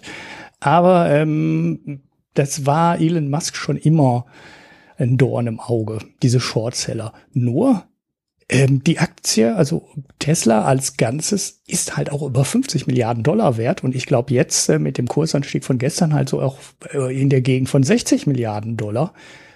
Und die stellen so viele Autos her in der Woche wie Ford innerhalb von vier Stunden, sind aber trotzdem höher bewertet. Das heißt, wenn du das betrachtest als äh, mit einer normalen Unternehmensbewertung eines einer normalen Autofirma, gut, Tesla ist keine normale, weil die der Innovationstreiber sind und nur Elektromobilität machen und da auch viel Know-how haben, aber trotzdem ist die Firma um Faktor 100 oder 200 teurer, woher man sie ja nicht mal vergleichen kann, weil Tesla ja nicht mal Gewinn macht. Ne? Das ist also eine, eine ähm, Firma, die eine Milliarde oder 700 Millionen im Quartal, in den letzten drei Quartalen jeweils 700 Millionen Miese geschrieben hat. Und die ist trotzdem bewertet, als wäre sie ein großer, sehr profitabler Auto, Automobilkonzern. Und ich weiß nicht, warum Elon Musk jetzt so Probleme mit der Börsenbewertung von Tesla hat, weil alle anderen wären extrem neidisch auf diese äh, Bewertung, die Tesla gerade an der Börse ähm, erzielen kann. Und da fragt man sich schon, was verspricht er sich jetzt davon? Ne? Also erwartet Elon Musk jetzt, ähm, wenn die Börsennotierung weg ist, eine bessere, eine höhere, eine noch höhere Marktkapitalisierung? Also was ist wirklich der Treiber dahinter? Weil eigentlich kann sich doch keiner vorstellen, dass der Kurs jetzt noch mal wesentlich höher steigt. Die müssen ja erstmal fünf äh, oder zehn Quartale mit ähm, deutlich steigenden Gewinnen hinbekommen, um die aktuelle Börsenbewertung überhaupt zu rechtfertigen. So würde ich das sehen. Ne? Also da muss ja jetzt alles nach Plan laufen und dann müssen die halt wirklich irgendwann mal eine halbe Million oder eine Million Autos produzieren und dann auch mit Gewinn, um dann eine Marktkapitalisierung von 50, 60 oder 70 Milliarden Dollar ähm, darstellen zu können. Ob sie das erreichen, weiß man gar nicht. Aber was erwartet jetzt Elon Musk davon? Das einfach, geht ihm einfach die Börse nur auf den Geist? Also stört ihn das? Denn, ne, also welche ja, Perspektive, ne? Ja, ja welche mein, Perspektive also haben auch die Aktionäre, die drin bleiben? Ja, also man kann ja, man kann ja immer alles zu Tode äh, überlegen, aber vielleicht ist es ja so simpel. Ja? Es geht ihnen halt auf den, auf den Sack. so ganz platt formuliert. ja, vielleicht ist es der, wirklich der kommt nicht damit, der kommt, der kommt halt mit Kritik auch nicht klar. Ja, Analysten mhm. üben Kritik, die sagen, ey Elon, das ist doch, was du da machst, ist doch scheiße. Ja, du, mhm. du kündigst das an und lieferst das. Ja, dann steh doch wenigstens mal dazu, dass du Scheiße erzählt hast. Ja, und dann sagt der Musk halt's Maul, du kommst ja nicht mehr rein. So, so läuft es ja bei ihm ab. Und ähm, der Frust über die Börse und dann auch die Shortseller, der ist ja jetzt, er hat sich ja über Monate, wenn nicht gar Jahre aufgebaut. Das ist ja jetzt nicht irgendwie eine Einzelaktion, sondern das ist bei ihm ganz tief. Und ich verstehe ihn aber auch da nicht, weil man kann das ja auch ganz rational sehen. Er muss ja nur liefern. Ja, wenn der in einem Jahr seine, seine Sachen da im Griff hat, dann sind die Shortseller tot. Mhm. Also, es lässt sich doch regeln, ja, aber er fühlt sich da völlig unter Druck gesetzt, tickt da ja auch auf Twitter regelmäßig aus. Und ich würde mal behaupten, es ist für ihn tatsächlich genau deswegen. Es geht da echt nur drum, dass er in seinem Kopf seine Ruhe hat. Mhm. Wahrscheinlich sitzt er da auch obsessiv jede Nacht auf Twitter und guckt, was die Leute über ihn schreiben. Ja, ja ist so Trump, so Trump-artig. Ja, so ein bisschen schon so in die Richtung geht das, ne? So und ähm, vielleicht müsste man dem einfach nur eine neue Rolle geben in der Firma, weißt du, so wie Jonathan Ive bei ähm, Apple, der der Design Mastermind ist in der Firma der jetzt schon ewig nicht mehr öffentlich aufgetaucht ist. Früher gab es ja immer die Videos, ne, Johnny Ive im schwarzen Pullover im weißen Raum, wie er dann oft mit seinem britischen Akzent irgendwelche Sachen über Aluminium und so erzählte, so ganz magisch mit so einer echte schönen ähm, Stimme. Aber der tritt ja gar nicht mehr auf. Also der ist ja komplett weg. So und vielleicht müsste man Elon Musk eigentlich auch diese Rolle geben, ne, dass er ähm, ja, die, in der Analystenkonferenz nicht mehr auftaucht, so dass den äh, CFO machen lassen und äh, den komplett aus der Schusslinie rausnehmen und sagen, er soll er doch nachts in der Tesla-Fabrik schlafen und äh, die Produktion aus, auf Vordermann bringen. Aber das muss ja keiner wissen draußen. soll er es doch machen, wenn er das irgendwie gut findet, aber nimmt ihm den Twitter-Account weg und äh, lass den in Ruhe in seiner Firma arbeiten. Das kannst du halt nicht machen, das ist zu rational gedacht. Ähm, ja, ja, also, ich weiß, dass das wahrscheinlich nicht geht, ne? aber ja, also ähm, da das würde ja sagen, eigentlich auch ausreichen. Also ich glaube, da steckt tatsächlich nicht mehr dahinter als genau das. Es gab ja noch so dieses Gerücht, dass irgendwie äh, es darum geht, so eine Art Schuldenschnitt für Tesla zu erreichen, weil es gäbe da ja einen Wandler, also eine Wandelanleihe. Und äh, wenn der Kurs hoch genug wäre, also ihr könnt euch so vorstellen, Wandelanleihe, äh, kaufst halt die Wandelanleihe und äh, kriegst darauf deine Prozente. Also gibst quasi der Firma einen Kredit und dann hast du zwei Möglichkeiten. Ähm, zu bestimmten Zeitpunkten, meist zweimal im Jahr, kannst du entweder die Anleihen in Aktien wandeln oder du kannst äh, weiterhalten und am Ende der Laufzeit musst du dich dann halt entscheiden. So, und es ist für Unternehmen natürlich hoch attraktiv, wenn dann nicht Geld zurückgezahlt werden muss, sondern mit Aktien bezahlt werden kann. Ist natürlich dann attraktiv, ähm, wenn man ja äh, die Aktien vielleicht schon gekauft hat, bevor der Kurs erreicht ist. Ja, also wenn man niedriger eingekauft hat, als man dann die, die Aktien los wird. Und ähm, es ist natürlich schön, auf diesem Wege äh, den Kredit loszubekommen. Ja, also dieser Wandler, mhm. der hat da irgendwie zwei Milliarden, zwei, äh, wie viel sind's? Es sind vier. Also ich habe hab das gestern nachgeguckt. Also äh, gestern nachgeguckt. Es sind vier Wandelanleihen und bei zwei würde es äh, im Moment ungefähr greifen. Also die eine ist, bei, bei einem ist das Wandel, lohnt sich das Wandeln in Aktien bei 359, ein paar zerquetschten Dollar und bei der anderen äh, bei glatt 360 Dollar. Genau, und also ich habe hier den Wandler, äh, um, um mal ein Volumen zu nennen, mit 359,8676 Dollar hm? Wandlungskurs mhm. und der hat ein Volumen von 2,3 Milliarden. So, und mhm. bei die haben insgesamt irgendwie 9,5 Milliarden Schulden, Tesla. Das ist natürlich schon echt ordentlich. Ja. Und äh, damit wären sie halt allein bei dem Wandler dann 2,3 Milliarden los. Da denke ich mir dann aber auch, jetzt wollten die Saudis irgendwie zwei Milliarden investieren. Dann hat der Musk gesagt, nö, äh, Kapitalerhöhung wollen wir nicht, äh, aber ihr könnt ja über den Markt kaufen. Dann haben die echt über den Markt gekauft. Mhm. Und dann frage ich mich ja. dann, wenn du jetzt wieder dieses Ding nimmst, hat er das gemacht, damit die Saudis jetzt die Shorties äh, squeezen? Naja, Weil das wäre eine echt dämliche Entscheidung gewesen. Das treibt dann den Kurs, ne? Naja. Ja.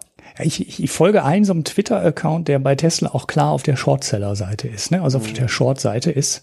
Und ähm, da wird schon seit längerer Zeit die Information gestreut, dass äh, Tesla keine Kapitalerhöhung machen könnte. Ich habe aber nie verstanden, aus welchem Gründen, und das scheint mir auch sehr verschwörungstheoretisch zu sein. Aber eigentlich ist doch auch jetzt die Saudi-Nummer mit dem Einkauf Klar, du hast jetzt das Argument dafür gebracht, ne? nämlich den Aktienkurs nach oben zu treiben. Aber eigentlich ist es doch doof, weil die Börse macht sich total viel Gedanken darüber, ob Tesla das Geld ausgeht. Die wissen ganz genau, Tesla braucht viel Geld. Ne? Wie die letzten Quartale waren extrem mit dem Aufbau der Produktion vom Model 3, aber das wird sich ja nicht ändern. Der will eine Gigafactory in China aufbauen, er will eine in Europa aufbauen. Ähm, und es stehen mindestens zwei, also eigentlich sogar drei neue Modelle in der Pipeline. Er will ein SUV bauen, er will den LKW bauen und er will diesen Roadster bauen. Das heißt, ähm, auch in der Produktentwicklung äh, werden weitere, ähm, werden weitere, wird weiteres Kapital benötigt.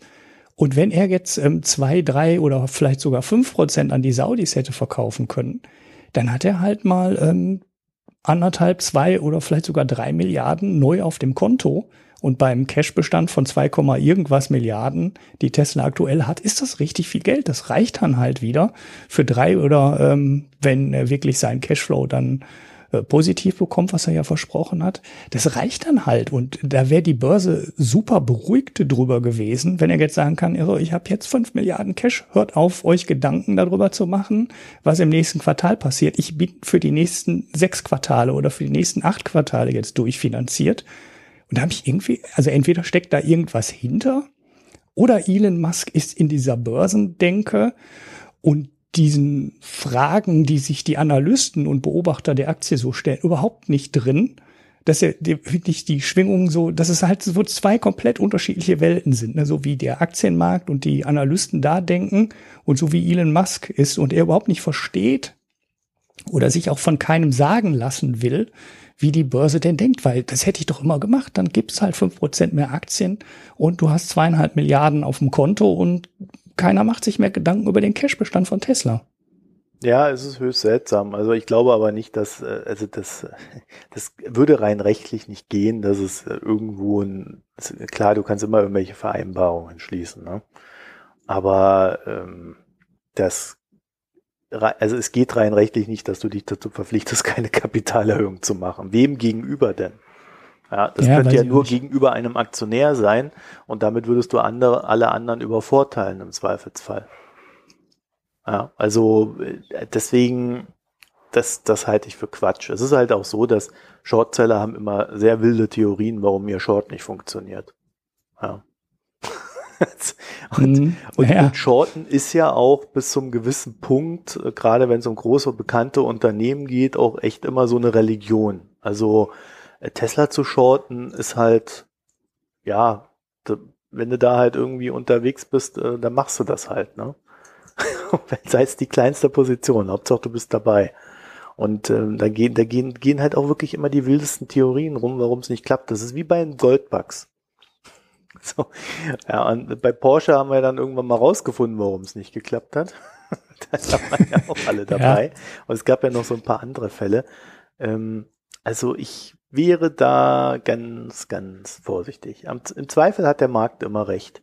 Uh, unabhängig davon, Elon Musk scheint nicht zu verstehen, dass er halt aufgrund seiner Öffentlichkeit und aufgrund der Öffentlichkeit von Tesla und auch des Risikos, das er da fährt, halt das quasi auch anzieht.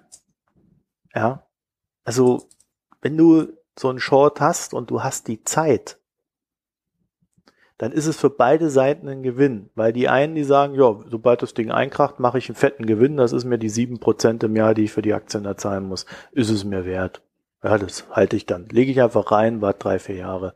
Entweder, entweder das Ding wird was, dann haue ich es dann halt irgendwann raus, das sehe ich dann aber, oder ähm, ich bin halt dabei, wenn der Kurs richtig bahn geht. So, und die anderen sagen, naja, ich habe hier meine Aktien und wette drauf, dass ähm, Tesla was wird, lass die einfach liegen. Entweder wird's was äh, und derweil kassiere ich dann noch die sieben Prozent pro Jahr für den Short oder wie viel auch immer es sind. Ja, oder ähm, ja, wenn es dann bergab geht, sehe ich das, er kann verkaufen. Also das heißt, da ist eine ganz normale Funktion im Markt vorhanden, die einfach aufgrund der Größe und der Bekanntheit halt exzessiv auch ist. Und aufgrund Musk seines Verhaltens halt vielleicht nochmal exzessiver auch vom Markt aus wieder. Die Leute mhm. wollen es ihm dann mal so richtig zeigen. Und so ein Kram. Also da spielen ja auch Egos eine große Rolle. Naja, ähm, so, äh, was ich noch sagen wollte war, äh, bevor wir da völlig wegkommen, äh, ich hatte es ja eingangs schon mal erwähnt, ähm, dass äh, er quasi 28 Prozent kaufen müsste, um, also in seiner, in seiner Denkweise, äh, bis zu 28 Prozent kaufen muss und vermutlich meint er mit äh, Funding gesichert auch diese 28 Prozent. Ja, das sind mhm. so um die 20 Milliarden Dollar. Also es sind nicht diese 56, wenn er alles oder weitestgehend alles übernehmen müsste. Mhm. So, und, und diese Differenz, diese 35 oder 37 Milliarden, über die wir da am Ende reden, Differenz zwischen Markt und Elon, ich glaube, die sind dann irgendwann rechtlich relevant. Wenn es darum geht, äh, hat er die Wahrheit gesagt, äh, was war gemeint, wie konnte man das interpretieren, wie musste man das interpretieren. Und äh, nach allem, was man jetzt so hört, sind ja auch schon wieder verschiedenstliche Prüfungen und dann wahrscheinlich auch bald wieder Klagen schon in Vorbereitung. Weil jeder, der da gestern Geld verloren hat, der wird sagen, das will ich wieder haben. Hm. Ja, und es gab viele Shortseller in der Tesla-Aktie. Das hat sich Musk jetzt nicht nur eingebildet, sondern ähm, das war immer einer. Ja, ich meine, ist halt, Die hast Zahlen du schon gesagt, ist, ja, also ist halt ein spekulatives, ist halt eine spekulative Aktie. Da lohnt sich das auf beiden Seiten zu spekulieren. Und natürlich ist in so einer Aktie sind dann auch mehr äh, Shortseller dabei als in so einem Langweiler wie Ford oder ne, ähm, ja, ist ja logisch. Die Aktie zieht es an. Ja, sie ist ja auch volatil. So, das andere ist, ich habe mal geguckt, äh, Elon Musk hat ja schon mal ein Buyout gemacht. Ja, ja, okay. Bei ja. Solar City. Es ist völlig in die Hose gegangen. Also das war. Naja, er hat ihn immerhin durchgezogen. Ne? Also völlig in die Hose gegangen, kann man nicht sagen. Naja, also die, die, die Der- der- Mitarbeiter sind alle durch. geflüchtet ja, danach. also, Ja, es gehört ja jetzt zu Tesla, ne? Also das ja. ist ja der Merger quasi und äh, er hatte auch verschiedene Klagen reinbekommen und zwar unter anderem, weil der Aufsichtsrat, der dann empfohlen hat, dass Tesla das Ding übernimmt, äh, sich wohl nicht ich weiß gar nicht, was aus der Klage geworden ist. Äh, keine Ahnung.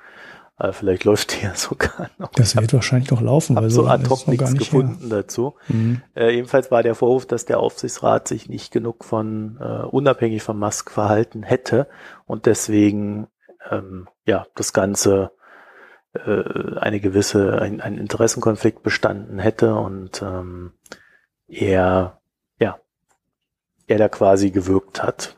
Und äh, das, das ist für uns in unserem Falle jetzt insofern re relevant, als dass der Aufsichtsrat den Buyout äh, den Musk jetzt vorschlägt, ja erstmal prüfen muss. Er muss prüfen, und zwar unabhängig von äh, einem der größten Aktionäre, ihm selber, ähm, muss er das prüfen. Das heißt, die werden jetzt irgendwelche Anwälte reinholen, die werden irgendwelche Investmentbanken reinholen.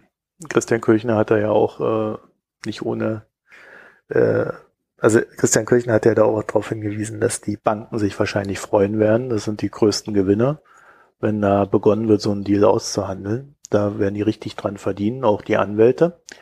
Und ähm, der Aufsichtsrat muss es prüfen, prüfen, eine Due Diligence machen und dann sagen, na ja, also für den Preis lohnt es sich, ja oder nicht.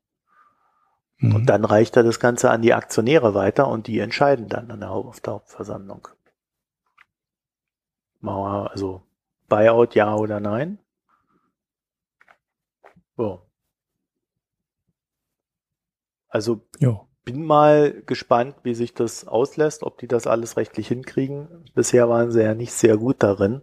Sie liegt sicherlich auch am Hitzkopf Elon, der dann halt einfach mal ein Ding tut, statt da zu warten, bis die Anwälte äh, das ordentlich ausklamüsert haben. Also wäre jetzt mal so mein Tipp, so wirkt das auf mich vom Außen. Ja, Ja, ja. und dann wird das Ganze wohl über mehrere Wochen, Monate, wenn nicht gar Jahre laufen. Ne? Mhm. Naja, du hast ja gerade die Klagen gegen von ehemaligen Solar City Aktionären schon erwähnt. Bei Dell gab es das ja auch mal, dieses große Going Private. Die sind ja jetzt über so einen komischen Umweg, über einen Deal, den ich auch im Detail nie verstanden habe, über die Tochter VMware oder VMware wieder zurück an der Börse oder wollen, da weiß ich auch nicht, wie der aktuelle Stand da ist. Ähm, ja, das zieht sich auf jeden das zieht sich auf jeden Fall noch. Und auch wenn du dann den Merger so in trockenen Tüchern hast, so wie diese Solar City ähm, Übernahme von Tesla oder durch Tesla, ist es, äh, ja, sind dann Klagen trotzdem meistens noch offen, weil die, das sind ja dann meistens so Klagen, wo du dann nur den Merger versuchst zu verhindern und die Eintragung ins Handelsregister, falls, falls das in Amerika auch so äh, organisiert ist, das heißt wahrscheinlich anders, aber ist wahrscheinlich ähnlich. Und dann ist es irgendwann gemerged und dann ist es rechtlich eine Firma und steuerlich. Aber das heißt ja dann trotzdem nicht, dass alle Klagen zu dem Zeitpunkt dann komplett verfallen, zumindest so wie ich das beurteile. Äh, nur das wird halt schon noch Monate dauern und bis dann alle möglichen Klagen entschieden sind, möglicherweise noch viel länger. Wobei dieser Merger und äh, die komische Bekanntgabe ja auch gar nicht direkt zusammenhängen. Ne? Also es sind ja dann auch zwei unterschiedliche Nummern. Könnte ja immer noch sein, dass Elon Musk dann irgendeine Strafe dafür bekommt, dass er einfach auf Twitter irgendwas bekannt gegeben hat, was Mhm. möglicherweise noch nicht in trockenen Tüchern war. Das ist ja dann, das würde den Merger in dem Sinne ja auch nicht äh, verhindern, würde ich mal schwer vermuten, weil das dann komplett unabhängige Vorgänge sind. Denke ich auch. Also da gibt es halt eine Strafe, wie auch immer die aussieht, in den USA wahrscheinlich höher, als sie in Deutschland gewesen wäre. Und ähm, aber das Sieht der das, Elon aus dem Knast dann, dass seine Firma gemerged wird? Ja, ich glaube nicht, dass er im Knast landet. Nein, ich ehrlich gesagt auch nicht, aber das wäre ja, das wäre so eine tragisch, dann kann er anfangen, seine Autobiografie zu schreiben und so. Aus der Zelle raus sieht er dann wie Tesla, die, ähm, ja, weiß ich nicht, Weltherrschaft in der er Automobilproduktion dann übernimmt. Das US-Knastsystem um oder irgendwie sowas. ja, aber diese Unwetter da bestimmt entwickeln. oder würde er da bestimmt entwickeln. Ja, also ich, ja, also äh, um mal zu einer Konklusion zu kommen, ähm, das Ganze ist sehr unausgegoren, so wie es dahingeschmissen wurde. Es ist völlig unklar, wie genau es laufen soll. Und es wäre, und das glaube ich, muss man auch nochmal dazu sagen, wenn man die Schulden mit reinrechnet, würde es um 90 Milliarden Dollar gehen. Ja? Und das ist ungefähr das Doppelte, was der bisherige Rekordhalter eines Buyouts bezahlt hat. Oder der Wert des Buyouts gewesen ist. Und äh, das dadurch, dass es sich hier um ein Startup-Unternehmen handelt und als solches würde ich Tesla schon ein, ein, einstufen, halte ich es für sehr unwahrscheinlich, dass das Ding stattfindet. Also mhm. natürlich ähm, mit Kusshand würde ich, wenn ich jetzt Tesla-Aktionär wäre, die Dinger mit 420 raushauen. Weil das ein guter Preis ist, selbst dann, wenn aus Tesla was wird. wie man ja an Ford sieht, ist es halt nicht so einfach. Mhm. Und ähm, ich glaube, dass es halt äh, schon dann eher so in die Richtung läuft, dass man feststellen wird, ah, vielleicht doch ein bisschen zu sehr nach den Sternen gegriffen. Mhm. Ja. Ich bin ja schon länger da äh, skeptisch, was die Marktkapitalisierung oder die Bewertung von Tesla angeht. Und mir fehlt dann auch ein bisschen so die Fantasie, äh, ja, wie weit die Firma wachsen soll und wie viel Geld die verdienen soll, um diese Marktkapitalisierung zu rechtfertigen. Weil ich sehe ja irgendwie in diesem Markt äh, nicht die Möglichkeit, so unfassbar hohe Margen einzufahren. Na, also entweder wirst du ein Volumenhersteller und ähm, ja, bist dann halt so ein VW oder vielleicht bist du dann Mercedes.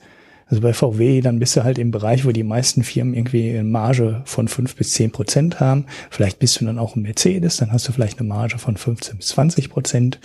Aber du wirst halt mit einem richtig großen Volumenhersteller, und das will Elon Musk ja werden, ähm, halt nie so eine Marge haben, wie sie eigentlich die einzige Firma auf der Welt hat, die im Automobilsektor richtig gute Margen hat. Du wirst halt keine Porsche. Ne? Das schaffst du halt nicht. Dafür musst du viel exklusivere, speziellere Autos bauen, als es Tesla möchte. Weil Tesla hat gesagt, wir wollen in den Massenmarkt und dann bist du halt nicht in der Lage, in diesem Massenmarkt ohne weiter die nächsten äh, ja, 10 oder 20 Jahre in Produktionskapazitäten jedes Jahr wieder richtig viel Geld investieren zu müssen, dann schaffst du aber eben keine Marge, wie sie Porsche hat, sondern du arbeitest halt auf einem etwas niedrigeren Niveau. Klar, man kann sich alle möglichen weiteren Geschäftsmodelle rund um Tesla vorstellen, ne? Ridesharing und äh, autonomes Fahren und autonome Taxidienste und dann ist Tesla auch direkt äh, eine neue Uber-Firma und ähm, ist, die Uber ist ja selber auch schon mit 40 oder 50 Milliarden Dollar bewertet. Man kann sich da schon mit äh, viel Fantasie auch viele Sachen vorstellen. Und äh, ja, kann sich der Elon Musk bestimmt auch. Aber trotzdem, die Bewertung ist halt extrem ambitioniert und die Konkurrenz kommt jetzt halt auch. Ne? Das wird ja nicht einfacher das immer noch, das er hat sich ja nicht geändert. Die Grundsituation bei Tesla ist ja so wie, wie vor zwei Jahren halt auch oder wie vor einem Jahr halt auch.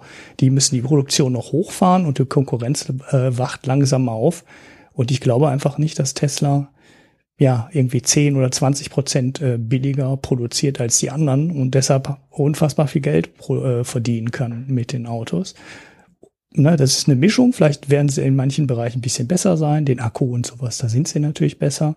Ähm, sie werden vielleicht sogar in der Produktion ein bisschen besser sein. Sie können mit dem Markennamen auch an vielen Stellen oder bei vielen Käufern ein bisschen mehr Geld nehmen als die etablierten Hersteller. Aber da eine Marge wie Porsche werden die trotzdem nicht schaffen.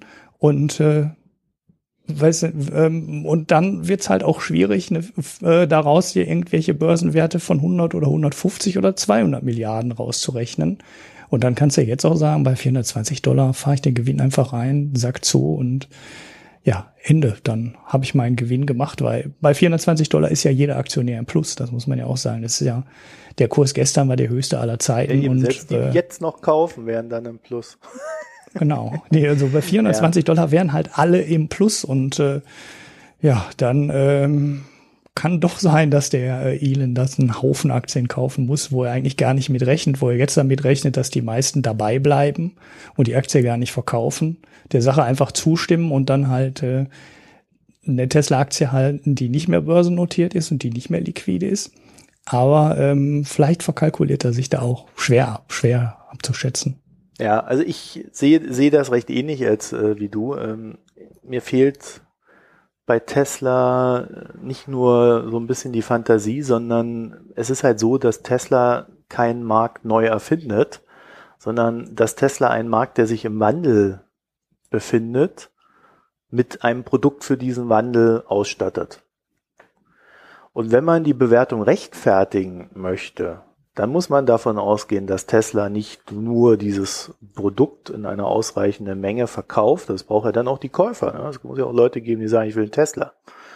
Es muss ja nicht nur die Produktion stimmen dazu, äh, sondern man muss dann auch davon ausgehen, dass Tesla auch die dazugehörige Infrastruktur für diesen Markt stellt. Und zwar nicht nur für diesen, sondern auch für das, was dann folgt, ja? also autonomes Fahren, äh, und die Punkte, die dann noch dazukommen im Sinne von, ja, fährt mein Auto dann nachts, wenn ich schlafe, Pizza aus oder ähnliches. Ja. Also, was da ja, ja. alles Denkbar steht. ist alles, ne? Ja, also ja. Da, man kann sich da viel zurechtspinnen. Ähm, natürlich kann es sein, dass Tesla, wenn sie Massenhersteller wären und diese ganze Infrastruktur für das Laden der Autos dann auch noch anbieten und da irgendwas dazustellen, also mir, mir fehlt da so wirklich, wirklich sehr stark die Fantasie, dass man aus diesen in unserem Alltag sehr stark äh, integrierten Produkten ein neues Geschäftsmodell generieren kann, das äh, eine wesentlich höhere Marge rausholt als das, was wir bisher haben. Mhm. Den Strom werden am Ende immer noch die Energieunternehmen verkaufen. Die werden auch die Leitung zu unseren Häusern weiterhin gelegt haben. Ja, ob dann da ein Supercharger von Tesla vielleicht in unserem Haus irgendwann mal eingebaut ist, aus welchem Grund auch immer, ähm, ja, muss er dann von Tesla kommen oder haben nicht auch andere so eine Technologie? Ich glaube, wo sie gewinnen könnten, äh, wenn sie denn diesen Entwicklungssprung schaffen, das wäre bei der Batterie. Also wenn sie diejenigen sind, die den Sprung bei der Batterie schaffen, der quasi den Durchbruch zu einer neuen Batteriegeneration bringt, die wesentlich mehr mhm. speichert. Das könnte ich mir mhm. vorstellen. Dann haben sie aber auch einen ganz anderen Markt vor sich, weil dann könnten sie jedes Haus damit ausstatten, du hast oben deine Solaranlage und kannst dann alles speichern. Das wäre ein Geschäftsmodell. Da sehe ich Tesla aber auch nicht unbedingt vorne. Gleiches gilt für autonomes Fahren. Da sind andere viel besser. Also mhm. die sind auf sehr vielen Gebieten tätig, wo man sich vorstellen könnte, dass wenn sie dort Marktführer werden und den Durchbruch erzielen, sie diese Bewertung wirklich rechtfertigen aber eigentlich das Einzige, wo ich sehe, dass sie es schaffen werden, ist das Auto an sich. Mhm. Ja, ich habe heute gelesen, oder du hast es, glaube ich, sogar auf Twitter verbreitet, äh, Aldi fängt jetzt an, Elektrotankstellen zu bauen. Mhm. Das ist jetzt schon ein hoch umkämpfter Markt. Das heißt, mhm. äh, klar, du kannst Technologieführer sein, aber du musst dich dann halt trotzdem auf diesem Markt durchsetzen. Mhm. Und äh, die ja, anderen ja, werden ist, auch äh, besser. Das ist so ein bisschen, hängt das auch einfach an dem Lebenszyklus des Produktes. Ne? Also so ein Markt wie das Handy, ne, um jetzt mal Apple und iPhone und das äh, letzte große, die Welt verändernde Produkt äh, zu nennen. Mhm. Da hast du halt alle zwei Jahre mit deinem Mobilfunkvertrag ein neues Telefon bekommen. Und dann ist so eine Markteroberung wesentlich leichter und du kannst dann halt auch mit einer riesigen Marge rangehen und die dann möglicherweise auch halten in dem Markt. Aber die Marktdurchdringung, die du dann erreichen kannst, ist halt eine ganz andere. Da mussten sie sich halt Kapazitäten in China dazu kaufen und dann konnte Apple extrem schnell den kompletten Markt durchdringen. Und dann haben die halt Foxconn gesagt, so nächstes Jahr brauchen wir so so viel Modelle. Hat Foxconn gesagt, oh, dann bauen wir, bauen wir mal eine neue Fabrik. Und dann konnten die halt ein paar Monate später die doppelte Menge iPhones produzieren. Äh, das passiert aber in der Automobilbranche nicht. Das heißt, du kannst gar nicht so schnell dir den Vorsprung holen, den Apple damals am Anfang hatte. Inzwischen ist es ja ein Zweikampf mit Google, das wissen wir ja alle. Aber ähm, du kannst halt sehr schnell richtig große Marktbereiche erobern. Das ist aber in der Automobilindustrie wesentlich schwieriger, weil die das Produkt nicht alle zwei Jahre tauscht, sondern ein Auto durchschnittlich acht bis zehn oder vielleicht sogar, wenn es äh, den Verkauf dann mit nach Osteuropa oder nach Afrika mitrechnest, wahrscheinlich im Durchschnitt 15 Jahre lebt. Das heißt, äh, die äh, Erneuerung des gesamten Markts dauert viel, viel länger. Und das gibt eben allen Konkurrenten auch viel länger Zeit, darauf zu reagieren. Und man sieht's ja jetzt, ne? Tesla hat jetzt eine Fabrik so halbwegs am Laufen, sind noch lange nicht bei den 500.000 Model 3, die sie angekündigt haben. Die nächste Fabrik ist schon wieder in Planung, aber die kostet dann halt auch wieder zwei bis zweieinhalb Milliarden nach den optimistischen Planungen. Dann wollen sie irgendwann eine in Europa bauen und die kostet dann auch wieder zwei bis zweieinhalb Milliarden und wird dann 2022 vielleicht eröffnet.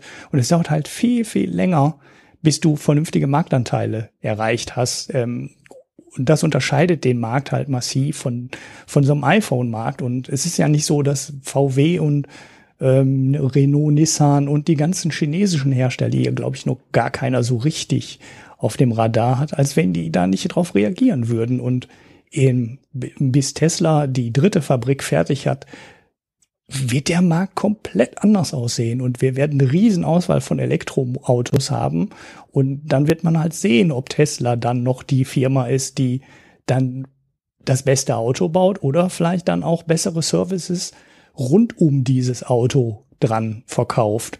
Aber ähm, ja, äh, wenn ich jetzt die 420 Dollar nehmen könnte, würde ich die, würde ich die nehmen, weil der Markt wird halt in den nächsten Jahren nicht einfacher. Ganz im Gegenteil, es wird eher schwieriger. Ja.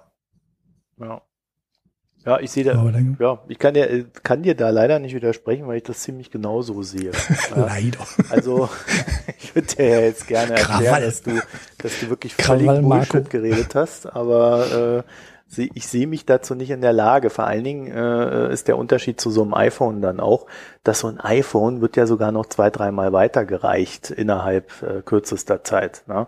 Das heißt, du hast die Leute, die sich so ein neues iPhone leisten können und dann hast du halt die Leute, die sich ein zwei Jahre altes iPhone leisten oder ein ein Jahre altes iPhone leisten können, ein zwei Jahre altes. Ne? Also du hast so richtig eine Abstufung aufgrund der äh, Haltbarkeit des Produktes, so dass äh, fast alle Einkommensschichten, äh, bis auf die ganz Armen, vom iPhone theoretisch erreicht werden könnten. Mhm. Und das sehe ich bei so einem Tesla nicht, weil so ein Auto kauft man, das hast du dann, ja, also wenn du nicht gerade hier so ein Leasing-Ding hast, hast du das tatsächlich ja acht bis zehn Jahre, dann klopft es weg. Ein Tesla hast du vielleicht weniger lange, weil der Tesla äh, schneller klappert. Ja. Das ist ein US-Auto. ja, das macht für ja jetzt nicht, sagt er ja immer. Aber mal abwarten. Ja, so ist es aber beim Tesla. Ja, die klappern. Mhm. Und ähm, ja, dann geht das halt noch vielleicht ein, zweimal äh, die Runde, falls überhaupt. Meistens ja nur einmal. Äh, und, und ob der Tesla dann in Afrika landet, wo es keine, zumindest momentan keine, keine Elektrotankstellen gibt oder wenige, ähm, ja, weiß ich gar nicht. Da müsste man mal drüber nachdenken, ne? wie schnell sich dann äh, diese ganze Geschichte denn auch in die armen Länder runtersetzt und durchsetzt. Mhm. Also da hätte ich auch noch so ein paar Fragezeichen. Und ähm, ja, ich bin, bin da wirklich sehr skeptisch, äh, was, was diese Geschichte betrifft, vor allen Dingen was die Bewertung betrifft. Ja, auch wenn ich durchaus sehe, dass Tesla den Markt neu definiert ja, und alle dem quasi nachrennen, ich sehe äh, von, vom Potenzial her sehe ich da irgendwie schon das Ende erreicht. Also ich würde da jetzt keinen Cent investieren momentan. Ja. Ja, das heißt ja nicht, dass Tesla nicht wächst, ne? Nur Nö, die werden ähm, wachsen, Sicht, aber es rechtfertigt Genau, halt aus Sicht der Marktkapitalisierung ja. oder des Aktienkurses halt schwierig, weil da ist halt, da sind halt so die nächsten drei bis fünf Jahre Fantasie sind im Kurs auf jeden Fall schon drin. Und dann muss man schon wirklich sehr weit in die Zukunft gucken, um zu sagen, na ja, gut, da sehe ich dann halt irgendwann einen Kurs von 800 Dollar pro Aktie. Aber dann, dann musst du dann auch schon so ähm, Anlagehorizont von 2025 oder 2030 haben. Das ist so ein bisschen wie diese Hodls bei Bitcoin, die immer nur sagen, ich ja, verkaufe die Dinger nicht, egal was passiert. So musst du, nee, du musst an die Tesla-Aktie rangehen. davon ausgehen, dass Tesla eine wesentlich höhere Marge hat als die anderen. Und das als Massenhersteller. Und das ist halt sehr unwahrscheinlich. Genau, das ist schwierig. Weil Apple ist Und das ja auch kannst kein du nur über den Akku Massenhersteller, erreichen. Ne? Das muss man ja auch immer Mhm. wieder sehen. Apple ist kein Massenhersteller im Vergleich zu den Google Phones, zu den Androids, sondern sie haben da einen Ja. sehr beschränkten Marktanteil, aber in dem haben sie halt eine extrem hohe Marge durchgesetzt. Ja. Ja gut, der Tesla müsste jetzt vielleicht auch nicht so weit nach unten gehen. Also Tesla könnte ja auch sagen, wir wären wie BMW, so dass die einfachsten Autos bei 25.000 Euro anfangen oder das könnte könnte man auch schon. dann aber bist du auch dann irgendwie Massenhersteller. Aber, rechtfertigen. ja, da müssen die halt eine richtig gute Marge haben, ne? Und ja, die halt auch irgendwie inhärent hinkriegen, ne? Nicht nur darüber, dass sie den Öko, wir sind der Erfinder des Elektroautos, ähm, Markenaufschlag nehmen können, sondern sie müssen halt auch wirklich unten drunter in der Produktion entscheidende Vorteile haben. Klar, Tesla hat in die eigene Akkutechnologie zusammen mit Panasonic investiert und da sind sie auch besser als alle anderen, zumindest im Moment, aber das ist halt, äh, ja, wenn du den Börsenkurs jetzt anguckst, dann musst du halt fünf Jahre in die Zukunft gucken und das weiß ich nicht, wie es dann aussieht. Ne? Und dann ist Tesla vielleicht nicht mehr der, der billigste ist, sondern irgendeiner von den Chinesen, die jetzt gerade auch alle Fabriken ähm, in dem Umfang der ähm, Tesla-Akkufabrik bauen und davon nicht nur eine, sondern direkt mehrere. Und wieso sollten die nicht zu genau den gleichen Kursen oder vielleicht sogar zu besseren Kursen am Akkus zusammenbauen können? Bisher haben die Chinesen in allen Märkten, in denen die massig irgendwas herstellen konnten, am Ende wettbewerbsfähige Produkte gehabt. Am Anfang oft nur über den Preis, ne, dass es nicht unbedingt technisch das beste Produkt war, aber das billigste. Und äh, ja, das hat bei Solarzellen funktioniert. Das hat vorher bei quasi jedem elektronischen Produkt funktioniert, was die Chinesen immer billiger gebaut haben als alle anderen. Und ich sehe ehrlich gesagt keinen großen oder keinen grundlegenden, ähm, ja, grundlegender Grund.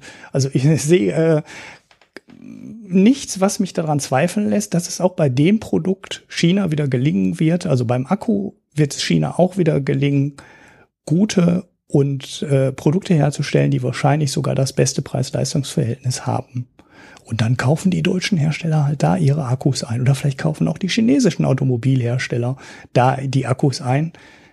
Aber äh, für Tesla wird es, glaube ich, da auch sehr, sehr schwierig, so einen wirklich langfristigen Wettbewerbsvorteil über die nächsten 10 oder 15 Jahre daraus zu ziehen. Den haben sie jetzt, daran müssen wir nicht zweifeln, aber das kann halt in fünf Jahren auch komplett anders aussehen. Naja, ich, wie gesagt, ich glaube, wenn sie bei der Akkutechnik einen Durchbruch erringen würden, da könnte was laufen, ansonsten sehe ich da nichts. So, jetzt haben wir es aber auch durchgequatscht oder haben wir jetzt noch was vergessen? Ja, nee, nee. Sonst wiederholen wir uns ja hier nur noch. Das wollen wir ja auch nicht. So, also die Hörerinnenfragen haben wir ja schon gesagt, die lassen wir raus. Und dann würde ich sagen, Ulrich Gesellschaftsteil, ja, nein. Nö, lassen wir. Ist lang genug, ne? Du hast den Zähler laufen. Wir ja, ich bin jetzt hier bei zwei Stunden, da fällt aber, glaube ich, noch mal eine Viertel weg. Ähm, Ja, ja, nee, dann lassen wir. Ja. Dann machen wir den zusammen mit der Hanna nächste Genau, Woche. dann holen wir die nächste Woche nach. Ich muss auch sagen, ich habe ja hier Fenster zugemacht, weil der Wind so laut ist. Ich bin äh, so kurz vorm Umkippen. Es geht mir ähnlich. Das Schlimme ist ja die Wände, ne? Die Wände, die heizen ja so auf. Ich habe die Fenster zugemacht bei 27 Grad, jetzt haben wir schon wieder 28, das heißt, sobald ich das Fenster zumache, ist es wie, als wenn hier jemand die Heizung angemacht Ja, hätte. fürchterlich. Fürchterlich. Das haben wir von dieser ganzen Bundesregierungs-Dämmverordnungs. Danke, Merkel.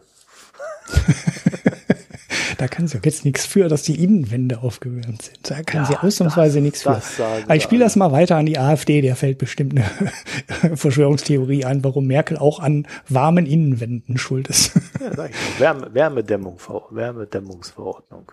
Irgendwas war doch. Ja. da. Mussten wir alle mehr dämmen, ja, und das haben wir jetzt davon. ja. Ach ja, naja, ähm, äh, ja, dann würde ich sagen, dann machen wir Schluss. Ich habe zwar ein schönes Spiel gehabt, aber so ist das halt. ja, ich auch. Naja, Ja, das kriegt ihr dann auch. halt nächste Woche. Wenn ihr genug spendet. Wir haben eine Spende bekommen aus der Schweiz. Hast du sie auch gesehen? Ja, ja, da musste ich dann auf PayPal gehen und sagen, ich nehme diese Spende an. das war, Ah, das war irgendwie okay. so eine, ich weiß gar nicht, äh, ja, äh, vielen Dank in die Schweiz. Ähm, das war, das war echt so ein bisschen so, ich weiß nicht, was PayPal da mir sagen wollte mit der Nummer. Ja, ich habe die Mail auch nicht wirklich verstanden. Bitte bestätigen Sie hier den Empfang des Geldes. Ja, das haben wir noch nie gekriegt, sondern stand immer, ist Geld, ist Geld, Geld, über PayPal nehmt, gekommen. Keine Fragen, aber da, da ging es dann auf einmal ab. Das war ja, schon Schweiz, weißt du, da sitzen nur nur Geldwäscher und so. Das muss wir im PayPal nochmal explizit überprüfen. Nee, keine Ahnung, warum diese Mail da kam. Ja, ich äh, war, naja, vielleicht ist das. Also wir haben ja schon andere Spenden aus der Schweiz bekommen, aber da waren solche Anforderungen nicht. Hm. Mehr kann ich dazu nicht sagen. Ja. Ja. Also, äh, ja, dafür vielen Dank und ähm, ihr könnt natürlich auch spenden, weil ihr wollt ja mehr von Tesla hören. nee, jetzt nicht mehr. Wenn die nicht mehr in der Börse sind, ist das Thema tot. ja. Ja, ja, ja. Vielleicht wollt ihr auch nie wieder was für Tesla hören. Schreibt es uns doch, schreibt es uns doch in den Betreff äh, der Spende rein. ja, manche Leute machen ja, äh, dass sie da ihre Wünsche äußern und wir nehmen die dann immer ganz begierig auf. Ja, Butterkuchen, ich kaufe mir täglich einen Butterkuchen. ja, so ist das. Also, vielen Dank dafür und ähm, schaut doch mal auch auf unserer Internetseite vorbei, www.mikroökonom.de. Ja, die Kommentare, sie leben noch gelegentlich. Mhm. Ja, ja, wir machen auch keine neue Sendung, bevor nicht ein Kommentar abgegeben wurde. Das war jetzt nur ausnahmsweise einmal, dass wir das gemacht haben bei der äh, letzten Folge äh, war für die, bei der, bei der vorletzten Folge kam nicht ein einziger Kommentar und ich glaube, wir machen einfach keine neue Folge. Wenn kein Kommentar kommt, dann sind wir beleidigt. So, so machen wir es jetzt. ich muss ein bisschen Druck aufbauen. Wir wollen mehr Kommentare haben, weil es kommt da auch echt immer gutes Feedback, gerade wenn wir Quatsch erzählen oder da ein Gedanke fehlte oder so. Ne, bei der Dürre könnte man jetzt auch noch viel sagen. Zum ja, also, der, also ihr, ihr könnt hm? einfach mal klugscheißern und erklären, dass wir alle doof sind. Aber wir haben ja letzte Woche zur letzten Folge äh, und auch vor der letzten Folge einen Audiokommentar bekommen. Ich bin ja immer nur so, äh, ja, äh, ich vergesse immer auf dieses Handy zu gucken. Weißt du, das geht dann so nach ein paar Tagen, geht dann da der Akku aus oder liegt es dann so rum und ich vergesse dann, weil ich ein anderes Handy benutze in meinem Alltag, vergesse ich dann halt da drauf zu gucken, weißt du? Hm. Ja, ja. Und das hast du dann heute in der Vorbereitung der Sendung, hast du, oh, da sind Audiokommentare. Nee, da hat sich jemand auf Twitter, der Peter hat sich auf Twitter beschwert, dass ich seine Kommentare nicht äh, wiedergebe. Und so. äh, hat er ja recht. ich dachte, das wäre bei der Vorbereitung der Sendung, wäre dir das aufgefallen, weil ich habe es ja noch nicht mehr geschafft, da reinzuhören, ja. Ja, ja also die, die zwei anderen Kommentare, die machen wir dann nächste Woche. Und äh, wenn, wenn ja noch zwei, drei Anmerkungen oder Fragen kommen, dann können wir die alle in einem Abwasch erledigen. Ja, da wir nächstes Mal ja sowieso eine, äh, eine Fragensendung machen, ja, das meine ich dann doch. ganz besonders, ne, mit ja, den Kommentaren. Das meine ich doch. Das meine ich. Mhm. Ja. ja, ich wollte jetzt nur noch mal das erwähnen, dass wir dann eine Spezialfolge nur mit Fragen machen. Ja, der Christian ist jetzt auch wieder aus dem Urlaub zurück. Unser Webseitenmann.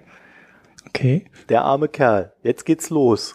jetzt wird's, jetzt wird's ernst. Ja. Okay. Viele Grüße an der Stelle. Er hat gesagt, er hat mir kein Bier aus Holland mitgebracht, weil äh, es hätte scheiße geschmeckt.